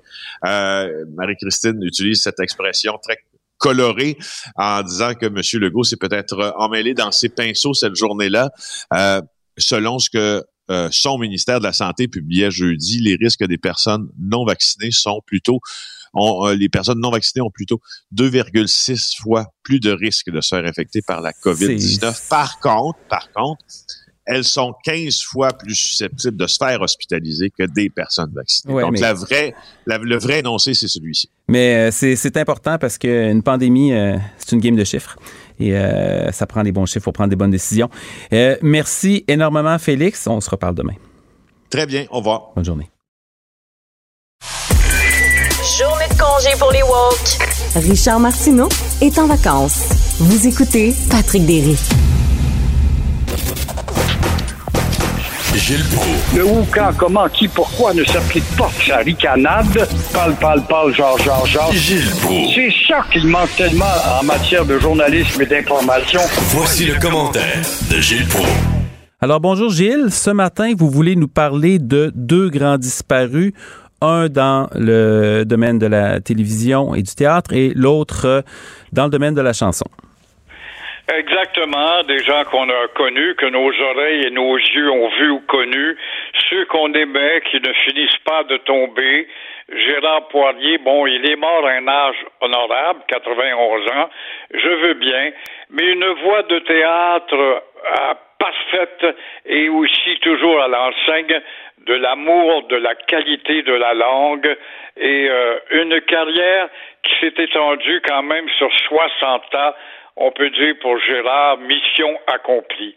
Mais une autre voix que nous pleurons, et euh, nous allons prendre à pleurer plus longtemps parce que ces disques vont continuer de tourner. Euh, moi, je la connaissais pas personnellement, mais je l'admirais beaucoup à distance. Je me rappelle dans le temps du journal du midi, je l'avais invitée, elle devait venir avec enthousiasme, et puis il est arrivé euh, un contretemps de dernière minute. Je n'ai pas eu la, la chance de la connaître, mais je l'aimais pour l'entendre lorsqu'elle nous amenait à Londres, par exemple, avec sa fameuse chanson et son amour qui euh, ne meurt pas ou qui ne veut pas mourir. Alors René Martel, une artiste euh, que on va regretter, mais qu'on pourra au moins se consoler parce que les radios vont sûrement faire des rappels souvent avec ses chansons. Elle a adopté le country, euh, le western ou le country, qui est boudé par certains snobs, mais on ne sait pas qu'aux États-Unis, pays du rock and roll, les radios country et euh, western, si on veut, dépassent de beaucoup en volume d'appréciation le rock and roll et euh, cette culture country est très très très très appréciée encore. Il y a beaucoup de poésie dans les compositions du country. Alors, euh, c'est des aspects qu'on ne retient pas mais on va retenir avec la voix de René Martel. Mais vous avez raison de le dire. Euh, c'est vrai que euh, la musique country, dans, j'irais même pas jusqu'à dire dans une certaine élite, mais de façon euh, générale, par une bonne partie de la population, c'est un petit peu snobé. Mais on réalise pas à quel point c'est une musique qui est étendue, imprégnée, implantée profondément en Amérique, évidemment aux États-Unis, mais aussi dans le reste du Canada et au Québec aussi. Exactement, c'est de la poésie, c'est beaucoup de la composition avec la nature, l'appréciation du beau. Bon, il y a de l'amour, il y a, toutes sortes de thèmes qui sont exploités dans ces chansons, mais règle générale, il y a un fond de poésie dans cette euh, musique-là qu'on voyait, ou en tout cas que certains d'entre nous voient avec un œil euh, snob, mais je ne peux pas comprendre qu'on n'est pas capable de faire la part des choses et d'accepter les choses dans leur qualité respective, dans leur case respective, quoi. Vous avez mentionné l'immense qualité euh, du français de Gérard Poirier qui était, euh, je suis d'accord avec vous, dans une classe à part en ce sens que on on sentait jamais qu'il était pas québécois dans sa façon de s'exprimer, mais il y avait une maîtrise et un souci que, euh, sans dire que c'était mieux avant, c'est peut-être moins fréquent aujourd'hui, non? Oui, exactement. Les bouches molles ont envahi euh, le domaine du théâtre, de la chanson, du spectacle, de l'animation. Et euh, évidemment, les exigences de la qualité du français. Moi, cher Patrick, j'ai travaillé avec des gens à la radio, Roger Beaulieu, Guy Darcy, Pierre Chouinard, le frère de Jacques Normand. ils étaient des patrons, puis des fois on parlait d'engager un tel ou un tel, et là on disait oui, oui, mais est-ce que cette personne-là parle bien français? Ça te prouve que la rigueur d'embauche à la radio et à la télé, à une époque en tout cas, euh, accordait une place prépondérante aux véhicules de communication que devait être un français clair qu'on entendait, bien articulé, ce qui n'est pas euh, malheureusement le cas aujourd'hui avec euh, la multiplication des, des bouches molles, si on veut. Vous voulez nous parler aussi de euh, M. Charret, qui euh, n'est plus premier ministre depuis quand même plusieurs années, mais qui doit peut-être commencer aujourd'hui à avoir euh, quelques regrets d'avoir tabletté très rapidement le rapport Bouchard-Taylor. Et là là, oui, il devrait sortir son silence puis aider le goût, justement, la sempiternelle question sur le débat autour de la timide, je dis bien la timide loi 21. Alors, on nous rappelle euh, qu'on est des peureux et les libéraux du Québec ne l'appuyaient pas très fort non plus. Ils marchent toujours les, fesses serrées avec ce loi 21, mais euh, quand on recule dans le temps, et Richard Martineau l'a montré hier, nous a rappelé justement un beau clin d'œil de Jean Charret qui avait commandé à coups de millions de dollars une tournée à travers le Québec, des milliers de dossiers.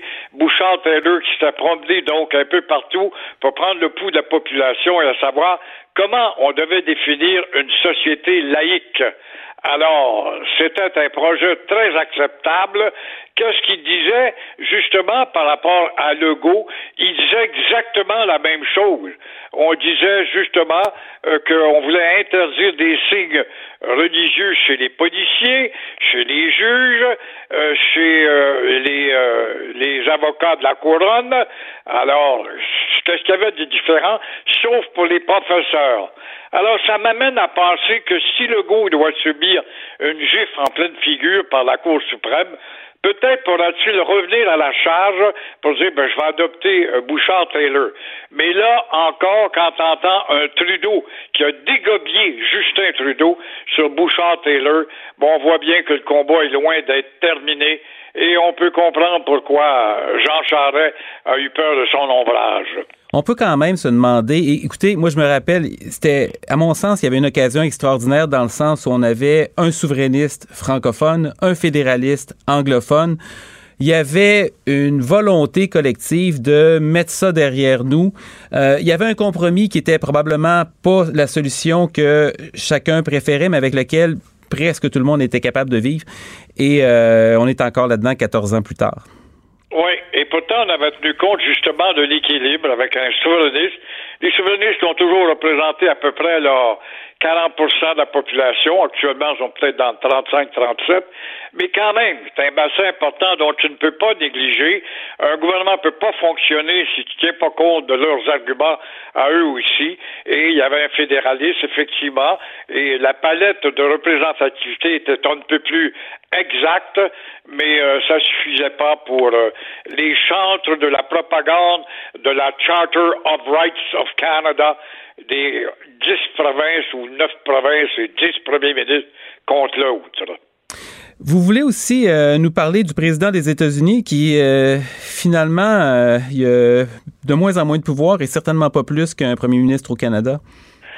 Ben, tu as bien raison. Moi, je pense que le, système euh, parlementaire canadien est encore le meilleur, influencé par le système britannique, qui est bon, et euh, c'est 50 plus 1, sauf dans le cas des Trudeau en 95 et des chrétiens. Mais quand même, les États-Unis, c'est le pays de l'efficacité. Et euh, on n'est sûrement pas d'accord avec le système politique qui est loin d'être le système de l'efficacité où l'élu, Joe Biden, qui a été élu clairement pour gouverner, ben Joe Biden se fait euh, élire, mais il est incapable de diriger euh, son projet, d'appuyer son programme, quand même un programme d'aide d'infrastructure aux États-Unis de 1750 milliards de dollars. Je veux bien croire que c'est dur sur les épaules des Américains, mais si c'est pour relancer, remettre en orbite les Américains, tant mieux pour eux. Mais pourquoi? Parce que, justement, un de ces démocrates pas un adversaire républicain, un de ces démocrates, Joey Manchin, le bloc et a changé d'idée, n'appuie plus le projet de Joe Biden. Alors, Joe Manchin on se demande si, dans le fond, il n'est pas à la solde des grandes compagnies pharmaceutiques, parce qu'en matière de santé, Biden va apporter des, des améliorations pour ces 40 et 50 millions d'Américains qui n'ont pas d'assurance, qui n'ont pas un système de santé comme le nôtre. Et là, les pharmaceutiques seraient impliqués moyennant un déboursement de plusieurs milliards de dollars. Alors, est-ce que le député démocrate a décidé de plier devant la lourdeur du projet, ça se peut fort bien, mais ça démontre que le système de parlementarisme américain n'est pas si bon. Non, puis on sait qu'aux États-Unis, il n'y a pas de limite au financement euh, par, les, par les organisations des partis politiques. Écoutez, peut-être que le système américain va redevenir euh, efficace en 2024 euh, si Donald Trump revient au pouvoir, mais il sera peut-être pas nécessairement efficace du côté où on va, on va le souhaiter. Écoutez, merci beaucoup, Gilles. Enchanté, mon cher Patrick. bonne semaine, bonne relève à toi. À vous aussi, on se reparle bientôt. Au revoir. Cube Radio. Une autre vision de l'actualité. La chronique argent. Une vision des finances pas comme les autres. Alors, avec Yves Daou, directeur de la section argent du Journal de Montréal et du Journal de Québec. Euh, bonjour Yves. Bonjour Patrick. Pour contrer les ravages de la pandémie au euh, Canada, le gouvernement fédéral et les provinces ont dépensé jusqu'à maintenant 632 milliards de dollars jusqu'à maintenant et ça, ça ne tient pas compte de ce qui s'en vient. Ah non, écoute, c'est euh, vraiment une catastrophe, toute cette, euh, cette pandémie-là. Depuis le début de la pandémie, de la COVID, là, on est vraiment à merci du gouvernement de Justin Trudeau, financièrement parlant. Écoute, il y a, comme on dit, là, 632 milliards qui ont été dépensés en 21 mois. Là. Euh, par euh, les provinces et le gouvernement fédéral. Puis 81% de la facture, c'était Trudeau qui l'a, dépensé. Puis ça, c'est évidemment, c'est des milliards en aide directe de soutien aux personnes, la PCU, la PCUR euh, qui était remplacée, qui a remplacé la PCU, les reports en paiement d'impôts puis de taxes. Écoute, je pourrais t'allonger la, liste. Donc, euh, et ça, il faut toujours penser hein, que cet argent-là, on, la, on la, dépense maintenant, mais un jour, on va, elle va être remis dans la dette puis on va devoir la payer. Mais on comprend qu'au grand mot, les grands moyens, parce qu'on n'est pas le seul pays à faire ça, là, tout partout à travers la planète, là, euh, on, on, met de l'argent euh, pour aider les gens. Et je te rappellerai que pendant cette période-là de la COVID, là, les gouvernements continuent à engranger des revenus incroyables parce que les gens continuent à payer de l'impôt. Euh, il y a toujours la TPS et TVQ qui, que les gens, euh, bon, tu sais, les gens ont quand même consommé pendant des mois. Donc, le gouvernement, sais, euh, pas dépourvu d'argent, mais en même temps, aussitôt qu'elle rentre dans une poche, elle sort de l'autre en raison de la pandémie. Donc, vraiment un enjeu qui, qui, qui, est vraiment important, là, compte tenu du fait qu'on va devoir la payer, mais je pense qu'on n'a pas bien, le choix présentement d'être obligé d'aider les gens. Ça, ça, ça, fait pas mal consensus, la nécessité de, de l'aide financière. Par contre, on a vu parfois euh, des, des, chiffres qui ont montré que le revenu net euh, disponible des Canadiens a augmenté de façon assez marquée euh, depuis le début de la pandémie. Donc, c'est-à-dire a des gens qui, évidemment, c'est pas égal, mais il y a des gens qui ont, qui ont encore des, des problèmes à cause de la pandémie, mais il y a des gens aussi manifestement qui en ont bénéficié. Est-ce que l'aide a été un peu trop large à ce stade-ci. Là, je parle pas seulement des, mettons, des premiers mois, on comprend, mais est-ce qu'on a laissé le robinet, ouvert trop longtemps, trop large? Bien, Patrick, je pense que de façon générale, particulièrement au niveau des, Québécois, les chiffres les derniers, c'est que le, taux d'épargne pendant la, pandémie avait augmenté d'à peu près 10, 10, Sauf que cette, euh, ce taux d'épargne-là là, est complètement grugé par l'inflation. Euh, présentement, je ne sais pas si tu as vu les, dossiers du journal depuis un bout de temps. On a une série là, qui mhm. s'appelle Ça coûte cher. La réalité, c'est que dans l'économie réelle, si tu vas sur le terrain, le Statistique Canada puis les prévisionnistes peuvent tout dire c'est que bon, ça va augmenter jusqu'à 7% mais la réalité, c'est que dans la vraie vie, tu vois des augmentations beaucoup plus importantes euh, autant de l'alimentation que de d'autres produits. Donc, euh, cette épargne-là que les gens ont créée, évidemment, soit avec l'aide, soit qu'ils ont continué à travailler parce qu'il y a des gens qui ont été en télétravail qui ont maintenu quand même euh, leur, salaire. Puis beaucoup ont fait des rénovations, ils ont, le monde a acheté des maisons, etc. Il en demeure pas moins que là, la réalité frappe à, un moment, c'est que la, ce taux d'épargne-là va être grugé par l'inflation. Puis là, bien évidemment, le début de l'année qui commence là, va être à la fois difficile euh, pour les gens, puis il va être aussi difficile pour les restaurateurs. Euh, je ne sais pas si tu voulais qu'on en parle. Oui, oui, absolument, parce que la, la, la, Fédération canadienne de l'entreprise indépendante euh, montre que c'est le secteur de la restauration qui a subi les pires dégâts de la pandémie et la dette moyenne atteint maintenant 200 000 c'est, ça, c'est vraiment aujourd'hui, c'est à partir d'aujourd'hui que les mesures s'appliquent pour les restaurateurs, là, la capacité à 50% mais même déjà dans les réseaux sociaux, là, plusieurs restaurateurs, puis on l'avait écrit samedi, même Saint-Hubert est en train de regarder à complètement fermer sa salle à manger. Donc, même si on ne trompe pas nécessairement à 50% euh, même des restaurateurs estiment que ça, ils lancent déjà la serviette en disant, moi, je ne peux pas maintenir à 50 puis en plus de ça, ben là, il va y avoir des employés qui vont tester positif. Donc, ils se retrouvent dans une situation difficile. Et ce qui est, ce dommageable actuellement, c'est que tous les restaurateurs ont tous des programmes d'aide, mais en grande partie, ces programmes d'aide-là, c'est ce qu'on appelle des prêts. C'est l'idée, tu sais, que tu passes de l'argent pendant un bout de temps, mais la réalité, c'est que tu vas devoir les, rembourser, ces fameux prêts-là. Et là, ce que les restaurateurs demandent euh, directement au gouvernement, c'est de l'aide directe. Et on avait euh, cette propriétaire-là là, d'un restaurant là, dans Montréal-Nord samedi qui s'appelle Joey Malouf, qui est, qui est la fille du propriétaire de la Flamberge dans Montréal-Nord. Elle dit On ne veut pas des prêts car ce qu'on reçoit, on va devoir rembourser. Puis présentement, ça permet à peine de payer les paiements de, remboursement des, du prêt. Donc, ce que les entreprises, les restaurateurs demandent, comme le secteur de l'hôtellerie, c'est de l'aide directe. Parce que là, tu sais, elle, elle expliquait, par exemple, qu'elle était toute prête pour le temps des fêtes. Puis imagine-toi, là, tout ce qui était dans le frigidaire, tous les gens ont annulé, mais tout ce qu'elle avait dans le frigidaire, elle va être perdre. C'est ça, ça, doit être euh, absolument décourageant parce que là, c'est comme si on, avait on essayait de garder la tête en dehors de l'eau pendant des mois et des mois. Et là, juste au moment où on avait une chance de se refaire un petit peu, on vient se faire essentiellement dire que la, la saison des fêtes va être ratée, puis on va, on va tomber directement dans les mois difficiles. Ah, oui, puis moi, je pense que le gouvernement, là, autant fédéral que provincial, devrait regarder une façon d'assurer une aide directe et ciblée à ce secteur-là euh, présentement, plutôt que de leur faire des prêts, là, puis euh, toute la bureaucratie autour de ça. Ben, on verra après s'il y en a qui méritaient ou pas, mais je pense que c'est quand même un secteur qui est directement touché par euh, des mesures qui sont prises par le gouvernement. Parce qu'il y, a une difficulté quand même avec la restauration, c'est que les, euh, les entreprises, évidemment, naissent et meurent. Le, le, tiers des entreprises, des nouvelles entreprises, dépasse pas euh, les cinq premières années d'existence. Je pense que c'est à peu près la moitié qui se rendent à 10 ans. Le secteur de la restauration, c'est particulièrement difficile, c'est-à-dire que même s'il y avait pas de pandémie. Euh, c'est jamais une bonne nouvelle quand un, commerce doit fermer ses portes, mais c'est un phénomène qui est naturel dans l'entreprise. Comment on fait pour s'assurer que l'aide, euh, comment je pourrais dire, elle, maintient pas en vie euh, artificiellement des entreprises et que ça aide vraiment celles qui finalement qui ont vraiment subi les contre les contre-coups de la pandémie?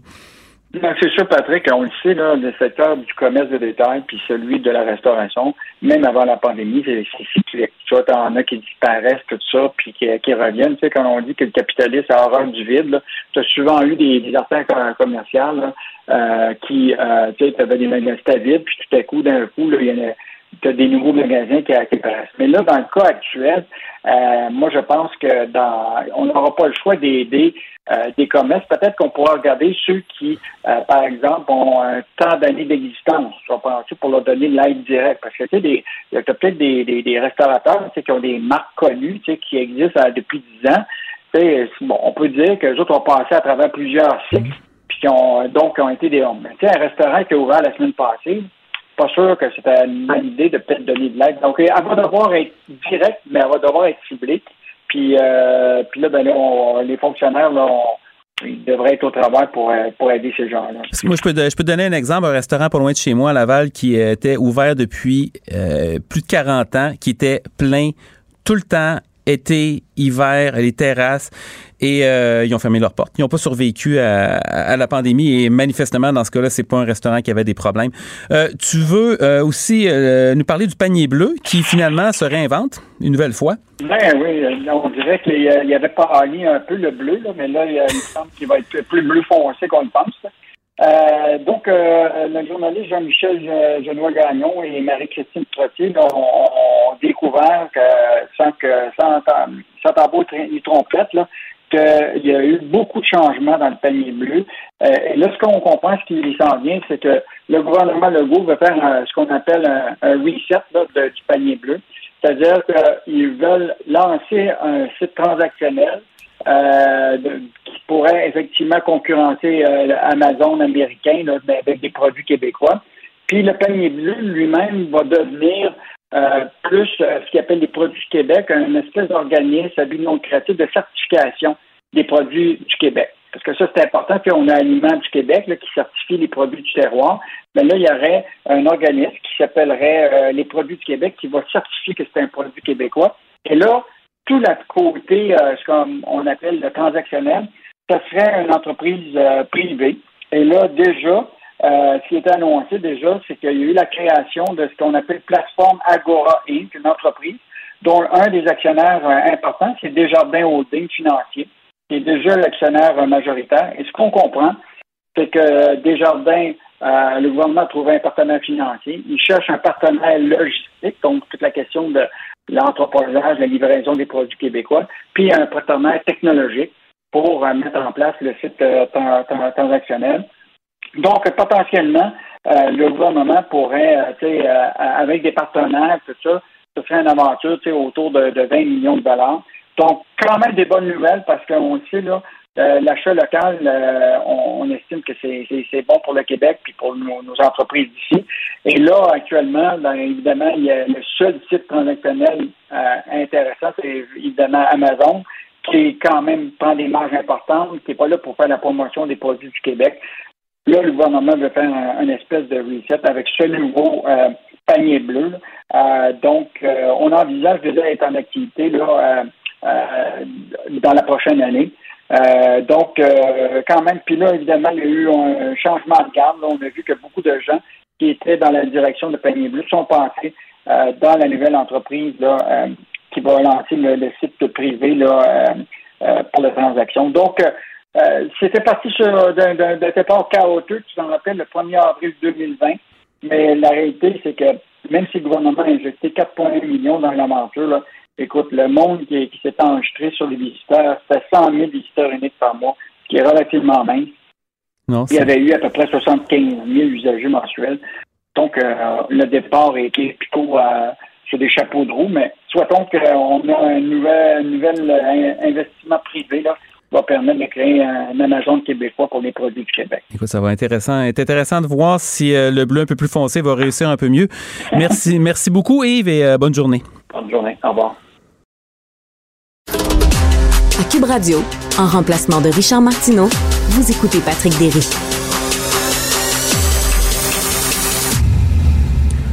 Alors, nous sommes avec André Pratt, directeur à la firme Navigator et senior fellow à l'École supérieure d'affaires publiques et internationales de l'Université d'Ottawa. André est aussi ex-sénateur et ex-éditorialiste en chef à la presse. Bonjour André. Bonjour Patrick.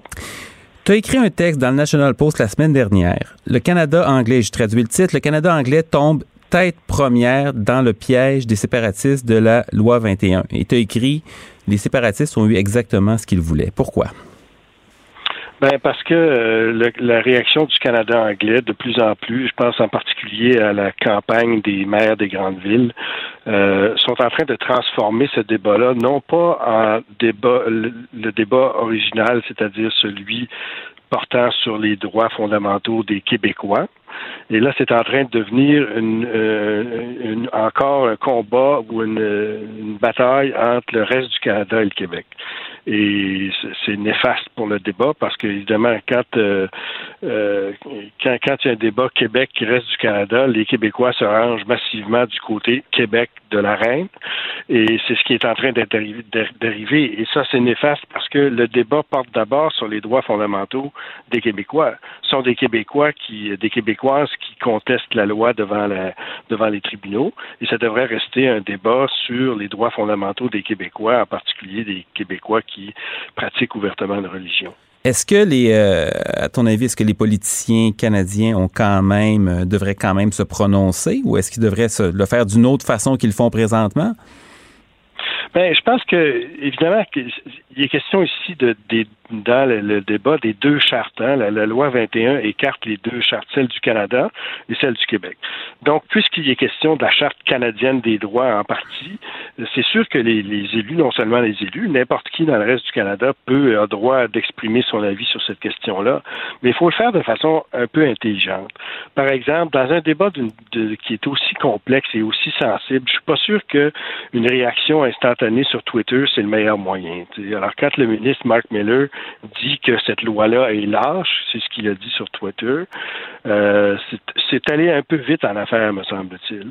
Euh, et puis quand les maires se prononcent, ben, les maires peuvent bien se prononcer s'ils veulent, quoique c'est pas tellement un domaine de leur compétence, mais en tout cas, ils peuvent bien se prononcer s'ils veulent, mais s'ils décident d'essayer de financer les gens qui contestent la loi, en sachant même pas vraiment, premièrement, s'ils ont besoin d'argent.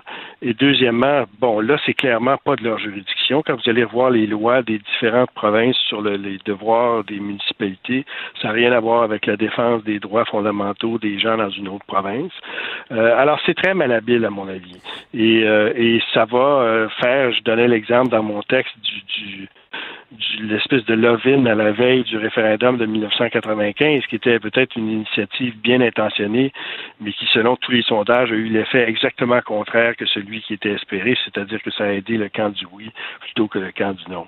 Oui, absolument. C'est drôle parce que j'allais te lancer là-dessus aussi, parce qu'en entendant ça, c'est ce que ça me rappelle aussi, c'est il y a des, des gens qui n'étaient pas dans le domaine politique et qui, un ils ont dit on va mettre notre argent là-dedans, on va y aller. Et euh, l'important maintenant, c'était on défend le pays à tout prix. Il y a des règles sur euh, le, financement des campagnes référendaires au Québec. C'est pas grave. Euh, l'important, c'est on se rallie autour du drapeau. Puis c'est un peu ça, un peu comme qui reste comme impression quand on entend les, les, les, maires des grandes villes. On a aussi une intervention quand même assez surprenante du, de l'ambassadeur de l'ONU euh, du Canada à l'ONU qui a senti le besoin d'intervenir dans le débat. T'interprètes ça comment? Oui, ben Bob Bray, évidemment, c'est l'ambassadeur du Canada à l'ONU, mais c'est aussi quelqu'un qui a fait de la politique toute sa vie pour le NPD comme député fédéral et puis comme euh, député libéral par la suite. Euh, donc, euh, je pense que c'est le politicien qui s'exprimait. C'est intéressant la réaction de Bob Bray parce que ça soulève deux questions. La première, c'est est-ce que c'était à propos pour lui, est-ce que c'est son rôle pour lui d'intervenir dans des questions de politique interne? Ma, réponse à ça, c'est non. Maintenant, ce qu'il ce qu'il a dit, il a dit sur Twitter, il a dit que la loi 21 allait à l'encontre de, la Déclaration universelle des droits de l'homme. Et ça, ça soulève une question intéressante parce que dans la Déclaration universelle des droits de l'homme, le droit, la liberté de religion est définie notamment par euh, le droit de pratiquer publiquement, en public, sa religion. Donc, c'est pas seulement un droit euh, euh, comme on dit souvent, on entend souvent au Québec, les gens ils peuvent bien pratiquer la religion qu'ils veulent, mais euh, qu'ils fassent ça chez eux, qu'ils fassent pas ça sur la, scène publique. Mais dans la Déclaration universelle des droits de l'homme, c'est dit clairement que la liberté de religion euh, comporte celle de, manifester ses croyances en public. Euh, alors peut-être peut-être que M. Ray, sur le fond de la question, n'a pas tort, mais là encore, est-ce que c'est le rôle de l'ambassadeur du Canada aux Nations Unies de s'exprimer sur cette question-là? Je, ne suis pas sûr du tout. Mais ça donnait un peu l'impression que le Québec était devenu un pays indépendant sans qu'on le sache. Ben, peut-être, oui, parce que là, il se mêlait clairement d'affaires étrangères, mais d'affaires internes, mais euh, tout, ce mouvement-là à l'extérieur du Canada s'explique aussi un peu, à mon avis, par l'attitude très ambiguë du premier ministre du Canada. Parce que si M. Trudeau, Justin Trudeau, se prononçait clairement sur cette question-là, je ne crois pas que les gens lui en voudraient. Je pense qu'on comprend que le rôle du premier ministre du Canada, c'est de défendre la charte canadienne. Et comme il est question de la charte canadienne dans la loi 21, ben, son rôle, c'est de la défendre. Euh, et cette espèce d'attitude ambiguë qui dit, ben, je suis contre la loi, mais j'irai pas devant les tribunaux. Peut-être que je vais y aller, mais plus tard. Puis je peux pas vraiment vous dire. Je pense que ça a créé dans le reste du pays une, espèce d'insatisfaction de dire, ben, écoute, si lui il fait pas, si le gouvernement du Canada défend pas la charte, nous on va le faire. Et c'est, à mon avis, l'effet de ça est, est néfaste. Et quand je dis qu'il tombe dans un piège, c'est que je c'est très clair, on le voit dans beaucoup d'écrits et de déclarations, que les souverainistes québécois, les indépendantistes québécois euh, rêvent d'une confrontation à un moment donné avec le reste du Canada qui pourrait relancer leur cause. Et ce genre de ce genre de conflit-là, Canada-Québec, que c'est en train de devenir, c'est exactement le genre de crise qu'ils souhaitent voir euh, se produire. Présentement, on a environ les deux tiers des Québécois qui sont pour la loi 21, environ le tiers qui sont contre très vigoureusement. La loi est contestée devant les tribunaux. Euh, on sort ça comment? Est-ce que, que le compromis Bouchard-Taylor, qui aurait peut-être dû être euh, la chose à faire il y a 14 ans, est encore possible aujourd'hui ou on est pris avec ça? Ben, euh, moi, j'espère qu'on n'est pas pris avec ça parce que je pense que la loi 21 va trop loin. Maintenant, ce que j'ai, ce que je dis à mes amis du reste du Canada, c'est la seule solution si on est contre la loi 21, ou du moins des parties de la loi 21, la seule solution à ce problème-là, c'est qu'éventuellement l'Assemblée nationale amende sa loi. Il n'y en a pas d'autre je veux dire, même s'il y a une décision de la Cour suprême, tout ça, c'est sûr qu'éventuellement, il va falloir que ça aboutisse à un amendement à l'Assemblée nationale du Québec. Donc, c'est un débat qui, en partant, est essentiellement québécois. Je ne dis pas que les autres Canadiens ne peuvent pas intervenir d'une façon euh, pour débattre la question, mais ce sont les Québécois et les élus québécois qui, en bout de ligne, vont décider cette question-là. Donc, je trouve que les, les gens à l'extérieur du Canada qui pensent qu'il y a une espèce de solution magique là, qu'à un moment donné, on va forcer le Québec à changer la loi, ils se mettent le doigt dans l'œil jusqu'au coude. Donc, il faut absolument qu'ils sachent, qu'ils pensent aux, conséquences de leurs actions et surtout au scénario de sortie. Puis le seul scénario de sortie, comme je vous dis, c'est qu'à un moment donné, un gouvernement, que ce soit le gouvernement actuel ou un autre gouvernement, amende la loi de façon à la rendre moins ou le moins discriminatoire possible ou pas discriminatoire du tout. Oui, et en attendant, euh, si euh, les réactions incendiaires se poursuivent, ben les, les, deux camps vont se retrancher encore plus dans leur dans leur position, puis ça va la discussion va devenir de plus en plus difficile. Bien, bien, merci beaucoup André, et euh, écoute, à, bientôt et joyeuses fêtes. OK, joyeuses fêtes à vous. Bientôt. Bonjour. Si on veut qu'il reste toujours bon, il faut qu'il se repose. En remplacement de Richard Martineau, vous écoutez Patrick Berry. Denise Bombardier, chroniqueuse au Journal de Montréal et au Journal de Québec. Et aujourd'hui, elle nous parle de ce qu'est d'avoir 20 ans à l'époque de la pandémie. Bonjour Denise. Oui, bonjour. Oui, avoir 20 ans euh, et avoir à subir une chose pareille, c'est difficile pour tout le monde, hein, c'est sûr. Mais euh, à 20 ans, les années autour de 20 ans, là, hein, c'est les années où on est encore en train de, de, croire que tout peut, peut, se faire, que tout peut exister, euh, que tout va, peut s'arranger. Euh, de vivre ça, c'est terrible. Parce que ça, parce qu'à 20 ans, on n'a pas envie d'être confiné. Les, les, les, à la, les vieilles personnes, c'est évident que pour, pour ces, pour ces personnes-là, le confinement, eh ben, je veux dire, elles ont commencé de se retirer tranquillement sur la pointe des pieds. Mais, mais à 20 ans, c'est l'époque où tu veux faire des, où tu veux faire, tu veux faire des courses olympiques. Et là, tout est, tout est bloqué. Et quand c'est pas bloqué dans la réalité, c'est bloqué dans la possibilité que ça le soit. Et c'est très difficile. Et euh, je n'envie, euh, je n'envie pas que les gens, je n'envie pas les gens qui ont 20 ans aujourd'hui. C'est sûr que pour, euh, pour partir en voyage, c'est vraiment pas la, la, période euh, idéale. Euh, moi, j'ai vu pendant les derniers mois, à un moment donné, des, des, des chiffres qui m'ont un petit peu, j'avoue, étonné. C'est-à-dire que, évidemment, il y a des gens qui, des jeunes adultes, des adolescents aussi, qui trouvent le confinement extrêmement difficile parce que ça, ça enlève des activités, ça enlève des occasions sociales. Et euh, il y avait une part à peu près égale pour qui ça avait un effet un petit peu rassurant. C'est-à-dire que pour eux, les environnements publics étaient un peu stressants. Parfois, euh, l'école, le collège, l'université, euh, ça peut être difficile pour certaines personnes quand on arrive à l'âge adulte. Et ça avait l'air à peu près égal. Donc, sans dire que c'est une période glorieuse, il y a des gens pour qui c'est, ça semble quand même un, un peu rassurant. Puis ça a été, sans dire une source de bien-être, ça a enlevé un certain stress. Ouais, savez-vous quoi? Je crois pas beaucoup ça. Je crois que euh, c'est une à ce moment-là, ce sentiment-là, c'est le sentiment de régression, de la régression d'entrer dans l'âge adulte. Parce qu'à l'âge de 20 ans, c'est parce qu'on est conscient de ce qui se passe. Hein? C'est pas comme quand on a 9 ans ou 10 ans. Les enfants de 9-10 ans, c'est pas la même chose. Ils sentent les choses, mais c'est pas la même chose. Donc, à ce moment-là, quand on a 20 ans et qu'on est freiné comme ça, euh, normalement, on n'a pas envie de retourner au stade où justement euh, tout était plus, euh, plus feutré et plus protégé, parce que les parents étaient là pour nous protéger. À 20 ans, dans la pandémie, on est tout seul. Et c'est terrible. La, oui, la, dernière euh, grande pandémie euh, en 1918 avait euh, évidemment été un désastre d'une ampleur en fait encore encore plus grande que celle qu'on vit présentement. Ça avait été doublé d'un conflit mondial qui avait fait des millions de morts.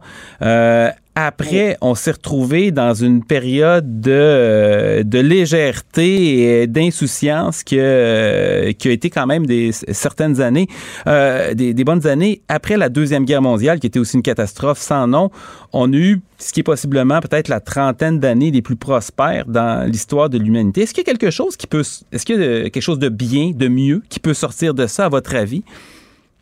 Non, non, pas au sens où vous l'entendez. Parce qu'après les guerres, n'oubliez pas qu'il y a eu le plan Marshall. Euh, donc, les Américains ont sauvé l'Europe, mais avec des milliards. Et il y avait à ce moment-là, et le monde n'était pas complexifié comme il l'est maintenant. La diplomatie, c'était de la diplomatie directe qui se faisait.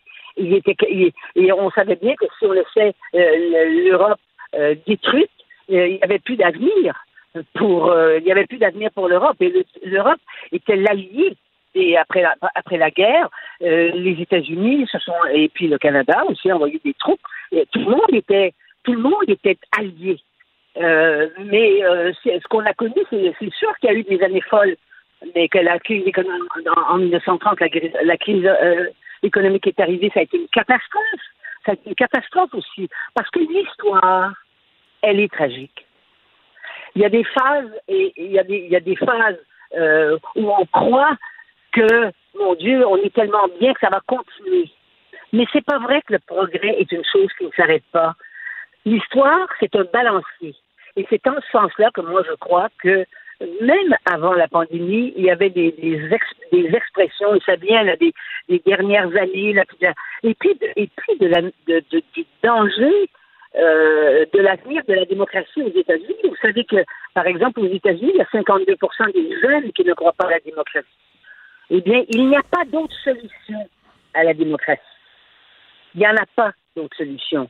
Et quand on voit ce qui se passe aux États-Unis, que la moitié des gens, presque la moitié des Américains croient que euh, que on a que l'élection a été volée, et euh, ça augure mal pour l'Amérique du Nord.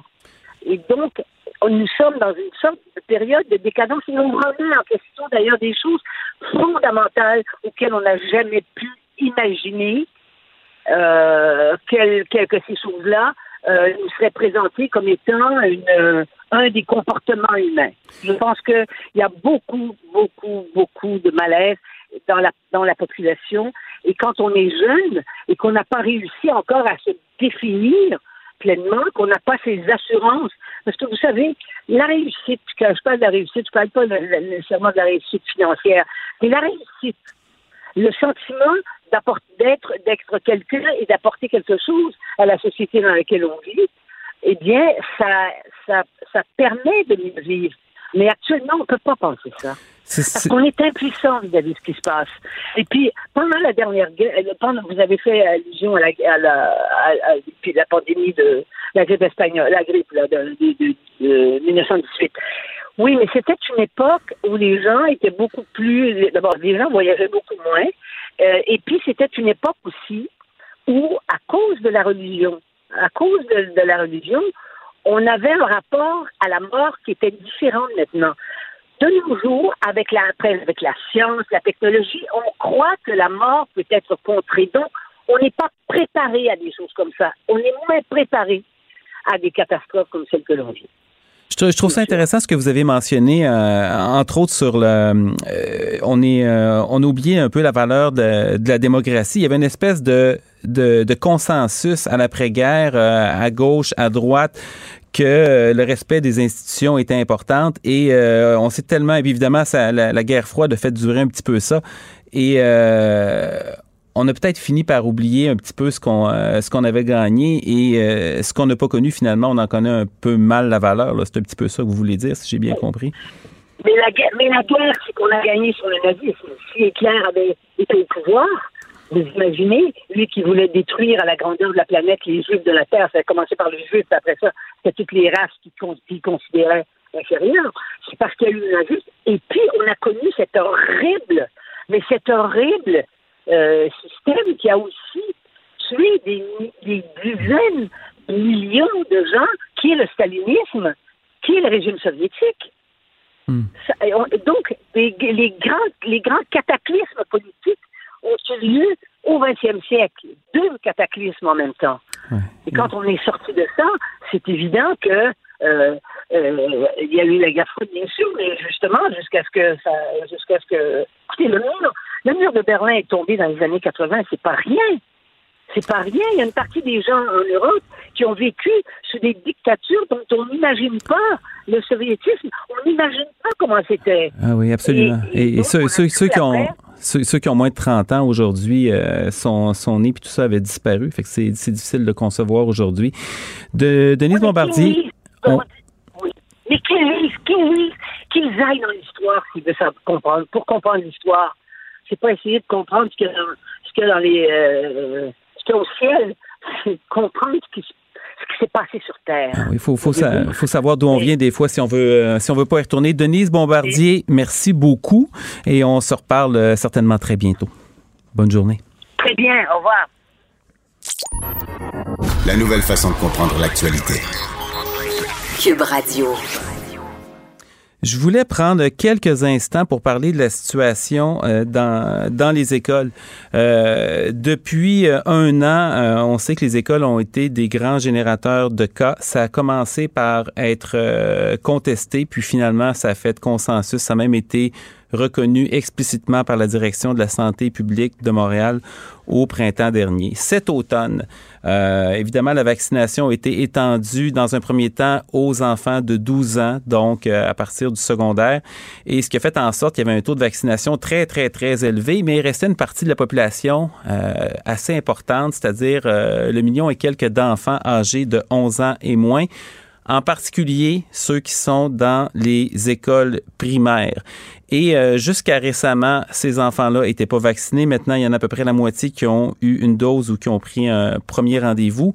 Mais ça fait en sorte que les, les écoles sont devenues des lieux euh, d'éclosion absolument incontrôlés.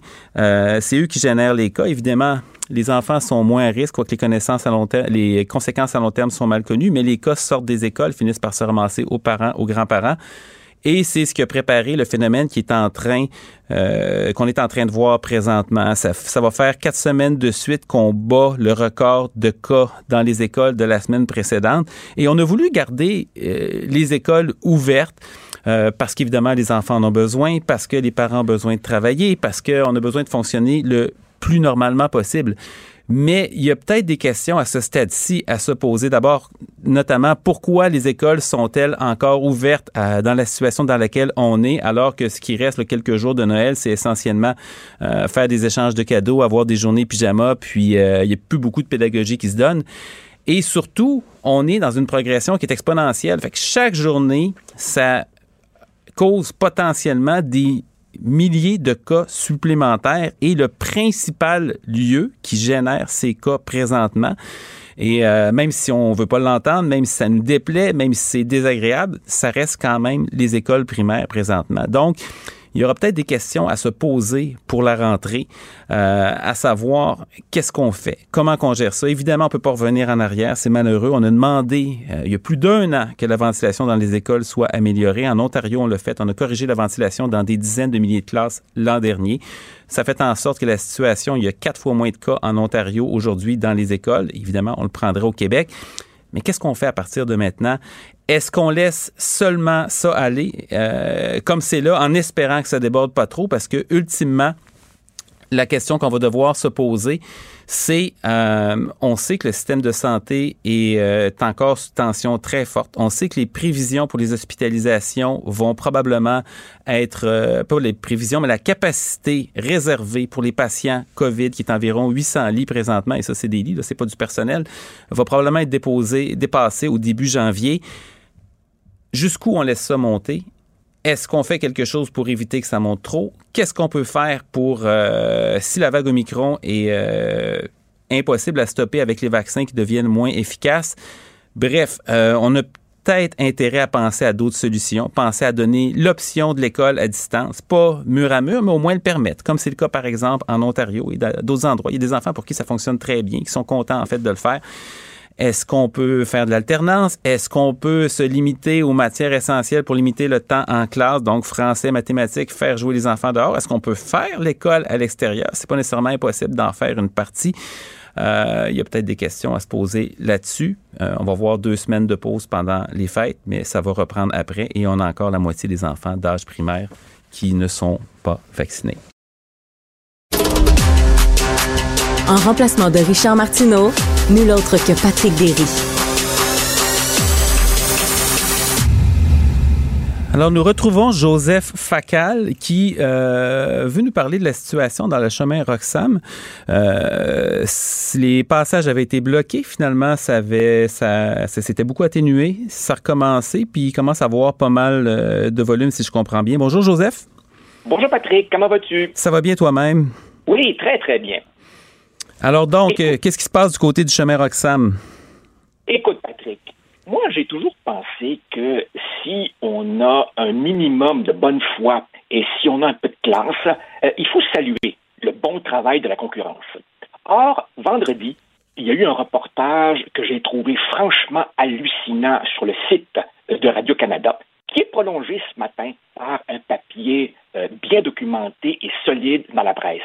Essentiellement, ce qui se passe, c'est que le chemin Roxham, qui avait euh, suscité les polémiques que l'on sait, est redevenu euh, une passoire pour les migrants qui traversent la frontière de manière irrégulière, euh, parce que, évidemment, depuis un mois, on a réouvert les frontières, y compris, évidemment, pour les points de passage irréguliers. on estime, d'après... Excuse-moi une question, un passage irrégulier, ça se ferme? c'est la question que j'avais parce que je comprends qu'on rouvert le, bâton le poste de la colle et les autres, c'est correct, mais qu'est-ce qui a changé pour le passage irrégulier? Alors, c'est vraiment, vraiment tout à fait, tout à fait euh, paradoxal, n'est-ce pas? C'est-à-dire que euh, passer par le chemin Roxham est irrégulier, illégal, mais à partir du moment où tu lèves l'interdiction à quiconque de franchir une frontière, eh bien, les agents de la GRC doivent, si tu me passes de mauvais mots, dealer avec les gens qui se présentent de manière euh, irrégulière. Et donc, euh, on nous apprend qu'environ une centaine de personnes en moyenne euh, arrivent là en provenance des États-Unis et je t'avoue, Patrick, que ça m'a particulièrement interpellé dans un contexte où chacun d'entre nous vit dans ses familles des dilemmes déchirants euh, imposés par les restrictions en vue de Noël. Il y a une recrudescence des contaminations.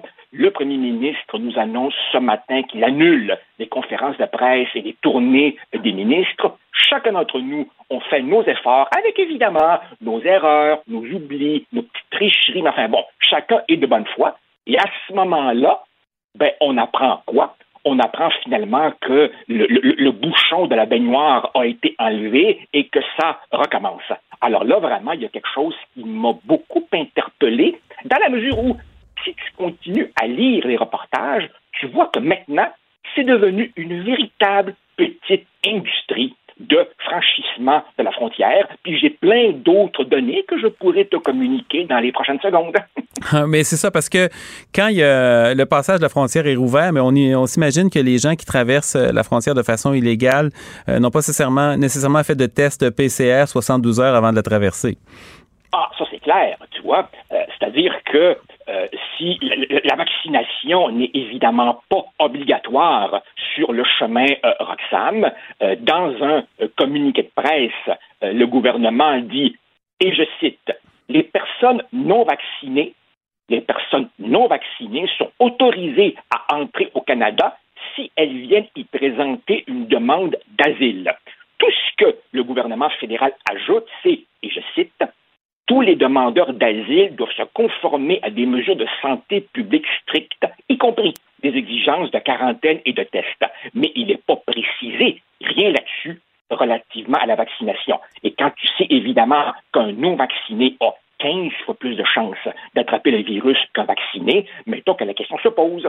là, je peux comprendre, je peux comprendre que quand tu cherches l'asile politique, la vaccination n'est peut-être pas la première de tes priorités. Mais, Patrick, si on remonte un petit peu dans le temps, si on appuie sur le bouton rewind, tu te rappelles du célèbre tweet lâché par Justin Trudeau le 28 janvier 2017 quand il disait, et je cite, à ceux qui fuient la persécution, la terreur et la guerre, sachez que le Canada vous accueillera. Fin de citation. Mettons qu'il y a bien du monde à travers la planète qui ont compris le message. Parce que, tu vois, ce que le reportage nous apprend maintenant, c'est que contrairement aux premiers euh, migrants qui étaient des gens établis aux États-Unis, qui ensuite s'essayaient au Canada, maintenant on voit que ce sont des gens qui viennent de partout à travers le monde, ne font qu'un petit arrêt temporaire aux États-Unis et ensuite, boum, ils viennent tout de suite au Canada. Et certains même, certains même, j'ai la citation devant moi, euh, la, la, la, jeune femme, par exemple, qui dit J'ai fait de longues recherches pour savoir comment me prendre.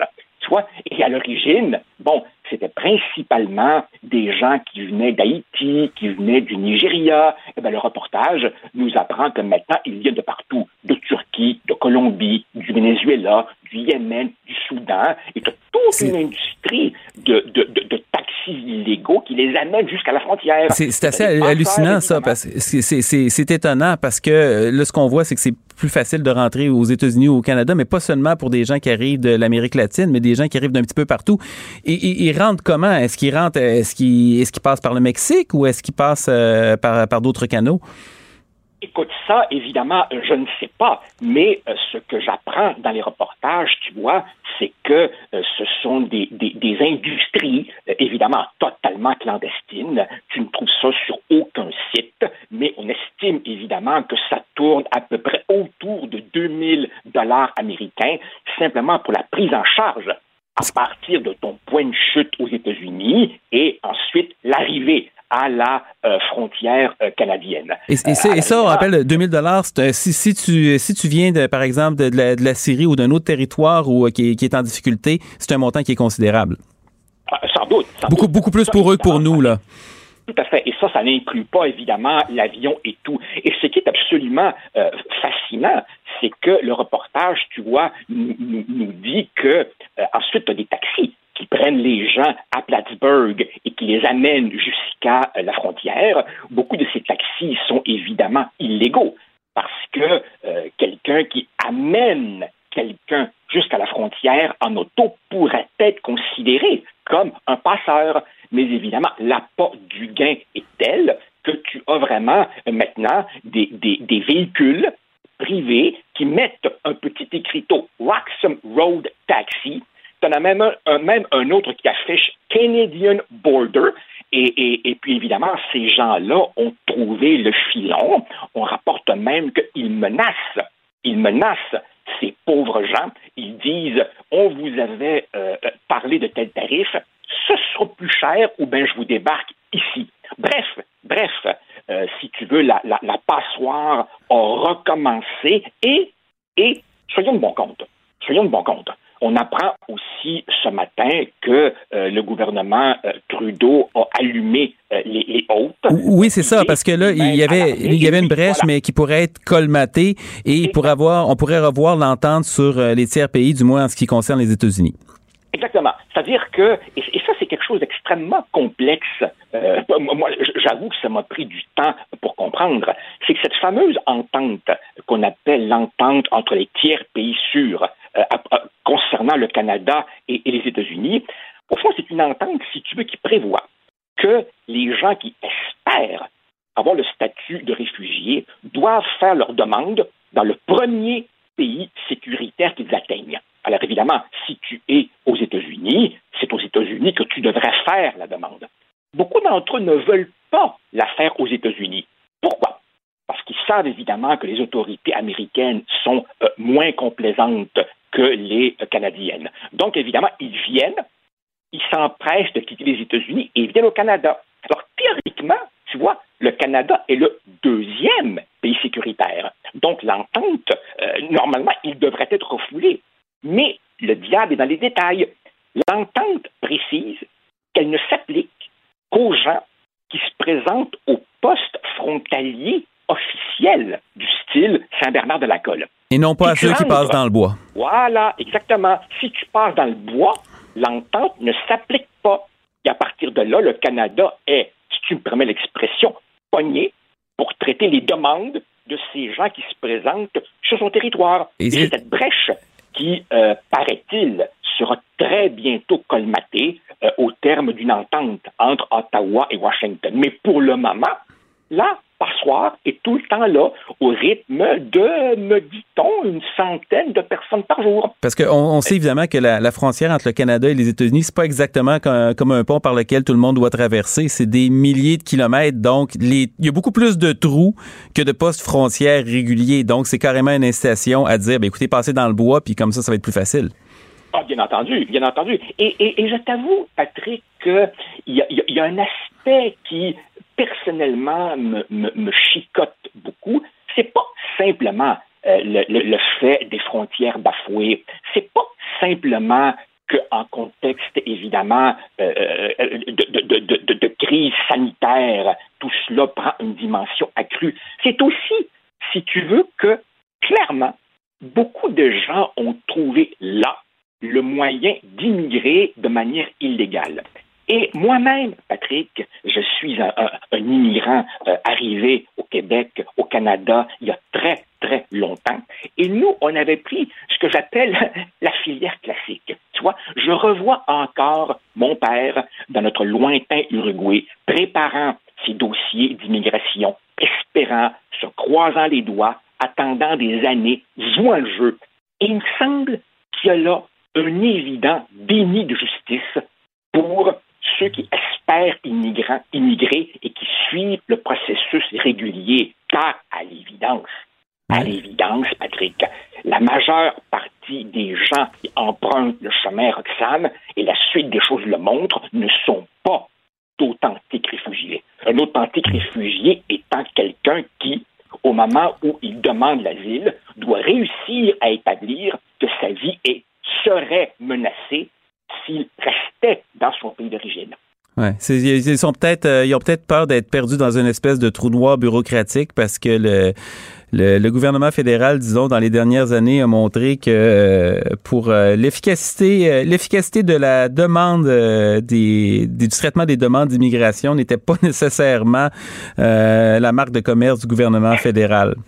Écoute, Patrick, dans, dans un contexte comme, comme le nôtre, je comprends assez aisément face à une crise d'une ampleur inédite, nos gouvernements aient pu être au début un peu déstabilisés euh, sur des sujets comme la quantité de vaccins, la quantité de masques. Je peux comprendre. Mais la gestion des frontières, ça, c'est quelque chose de permanent.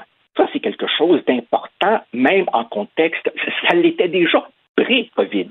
Tu comprends? Cette crise du chemin Roxham, elle nous a, d'abord attiré notre attention en 2017, bien avant la pandémie. Alors que dans le contexte actuel, alors qu'on ne peut pas prétendre que c'est un problème nouveau et qui nous prend par surprise, que dans le contexte actuel, cette, cette passoire continue à être là, que cette faille perdure, c'est quelque chose qui est, qui est, à mon avis, inqualifiable dans un contexte où nous en avons tous, chacun d'entre nous, jusque-là, des restrictions, puis qu'on fait tous un gros effort. Alors, il me semble que c'est la moindre des choses que le gouvernement fédéral commence lui-même par montrer l'exemple. Eh, écoute, euh, Joseph, tu as entendu la dernière campagne électorale. Quand, quand euh, les, politiciens fédéraux sont très intéressés à parler de santé, d'éducation et de garderie, mais euh, la, gestion des frontières et les autres matières fédérales, ça semble vraiment pas beaucoup les intéresser. Écoute, merci beaucoup, Joseph, pour ça. On se revoit au cours des prochains jours. Eh bien, bonne journée. Toujours intéressant. Merci.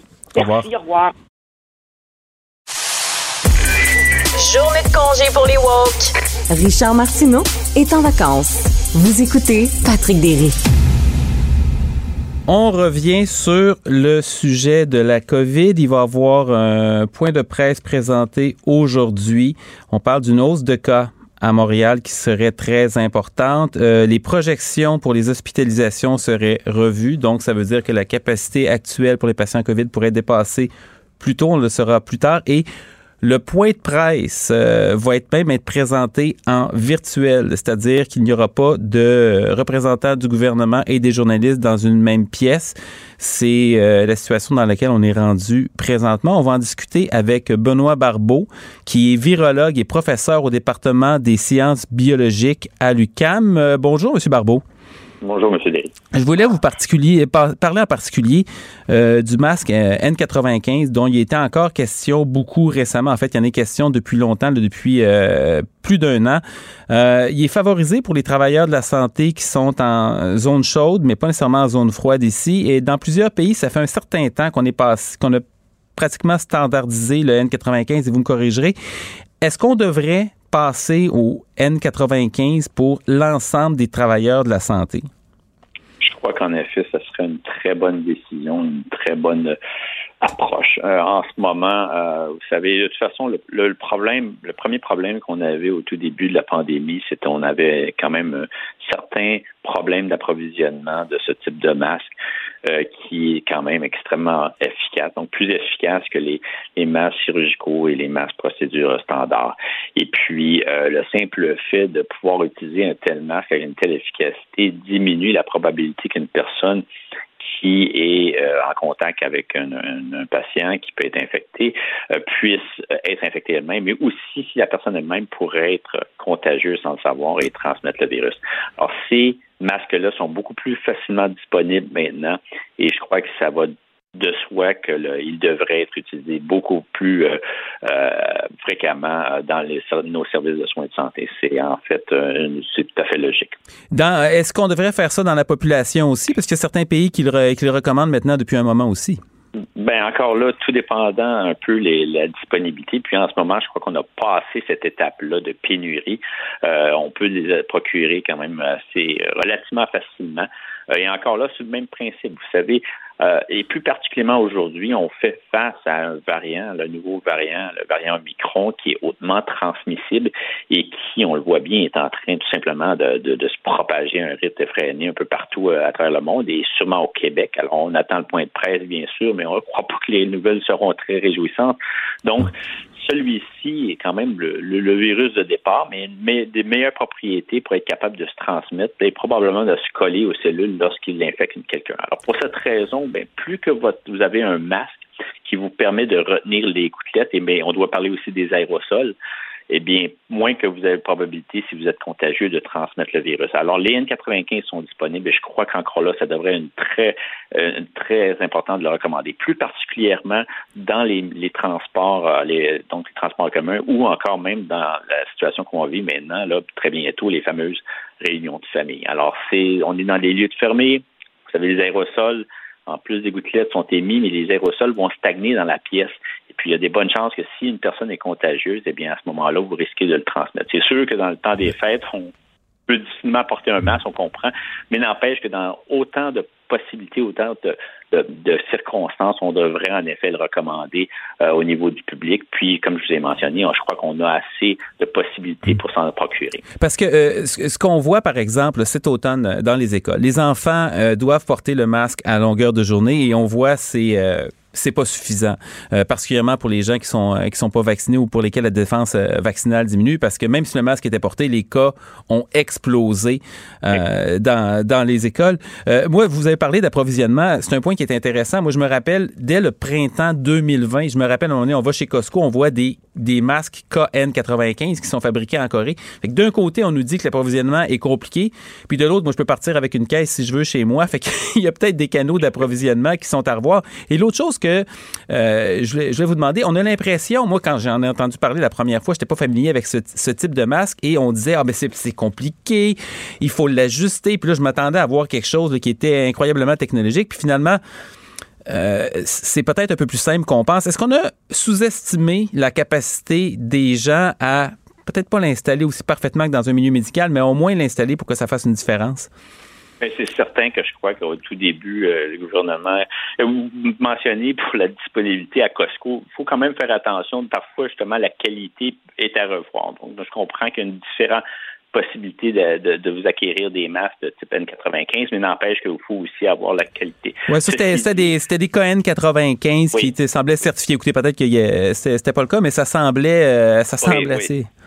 Mais, mais, en tout cas, je veux juste dire quand même que c'est sûr qu'on peut les obtenir, mais il faut s'assurer en effet qu'ils soient bien certifiés. Ceci dit, euh, en effet, ce qui est important quand même, c'est peu importe quel masque que vous allez porter. Je crois que c'est pas quand même quelque chose de trop complexe à porter, je comprends. Mais si, par exemple, vous le portez et que vous n'êtes pas capable d'avoir une bonne adhésion, une bonne adhérence de votre masque au visage, c'est à peu près comme porter pas euh, presque rien porter. Alors, c'est certain que il y a des, une façon de le porter correctement, s'assurer justement qu'il épouse bien la, forme de votre visage. Puis là, on, y va justement avec certaines complexités à quel point il faut faire un fit test, et ainsi de suite. Je crois quand même qu'en ce moment, on est rendu à un point où que c'est certain que ces masques-là peuvent être portés par l'ensemble de la population sans trop y aller dans les détails, mais s'assurer quand même que les gens soient bien capables de bien le porter et aussi de bien l'ajuster au niveau de leur visage. Alors, je crois qu'il y a peut-être eu un peu trop et, c'est pas juste, ben, et ça, monte depuis le début de la pandémie. Vous savez, c'est pas juste au niveau du porter les masques N95. Au tout début, on disait que le simple port du masque, c'est peut-être pas une bonne idée pour l'ensemble de la population parce que les gens savent tout simplement pas comment le porter. Ils vont peut-être plus se contaminer que d'autres. Ben oui, ça c'est une situation qui a évolué, qui a continué. Euh, écoutez, moi, en ce moment, là, on fait face à une, crise qui est encore importante. Les vaccins sont là, ils nous ont donné quand même, ils nous donnent encore cette efficacité, une protection, mais il faut utiliser le plus d'interventions, d'approches possibles pour qu'on puisse limiter la propagation du ben, virus. C'est ça. Vous, vous, touchez, vous touchez un point ici, c'est on a l'impression à un moment donné qu'il y avait des solutions qui étaient imparfaites. C'est-à-dire, si on recommande le masque, il va y avoir certainement des gens qui le porteront pas comme il faut. Évidemment, à ce moment-là, on se posait la question de l'autocontamination qui, qui est vraiment plus le cas présentement. Fait comme on n'est pas certain que 100% des gens vont porter un masque correctement, on le recommande pour personne. Et on, c'était le cas pour les tests rapides. Ah, mais des fois, on pourrait échapper à un certain nombre de cas. Ben, donc, on fera pas de tests rapides non plus. Ah, les purificateurs d'air, si on les installe, mais peut-être qu'il va avoir des fois un mauvais flot d'air. Et là, pour les N95, ben, peut-être que 20% 25% des gens vont pas le porter correctement, mais crime, même s'il y avait juste la moitié des gens qui le portaient correctement, ça serait ça sauvé, non?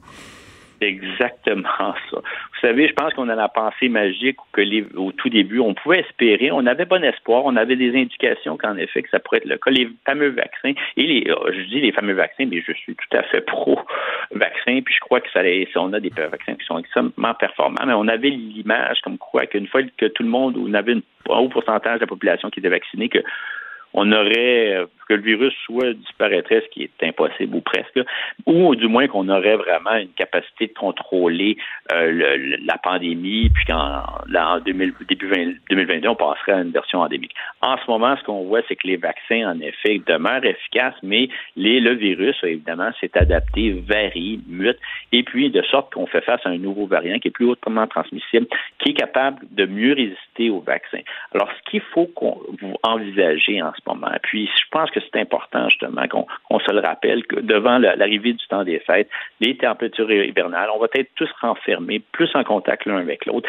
C'est qu'il n'y a pas une solution. Je pense que c'est un ensemble de solutions, un ensemble d'approches, que ça, ça part au niveau de la prévention, vaccin, mais aussi purification de l'air, euh, système de ventilation, aller justement, évidemment, incluant les vaccins, mais également vos, euh, votre façon d'agir durant le temps des fêtes. Donc, euh, vous assurez que si vous êtes un certain nombre, ben, si vous êtes capable d'ouvrir la fenêtre, gardez un certain mouvement d'air. Je comprends qu'à moins 20, c'est un peu plus difficile, mais essayez d'être en guillemets, créatif pour faciliter que l'air circule et éviter justement qu'il y ait transmission. Après ça, il y a les tests rapides. Au Québec, on a été tellement lent, on a été vraiment ça a pris du temps avant que finalement on commence au début d'une session d'automne d'instaurer de, les tests rapides en milieu scolaire, qui aurait dû être fait bien avant. Puis là, on commence finalement à les distribuer au niveau de la population.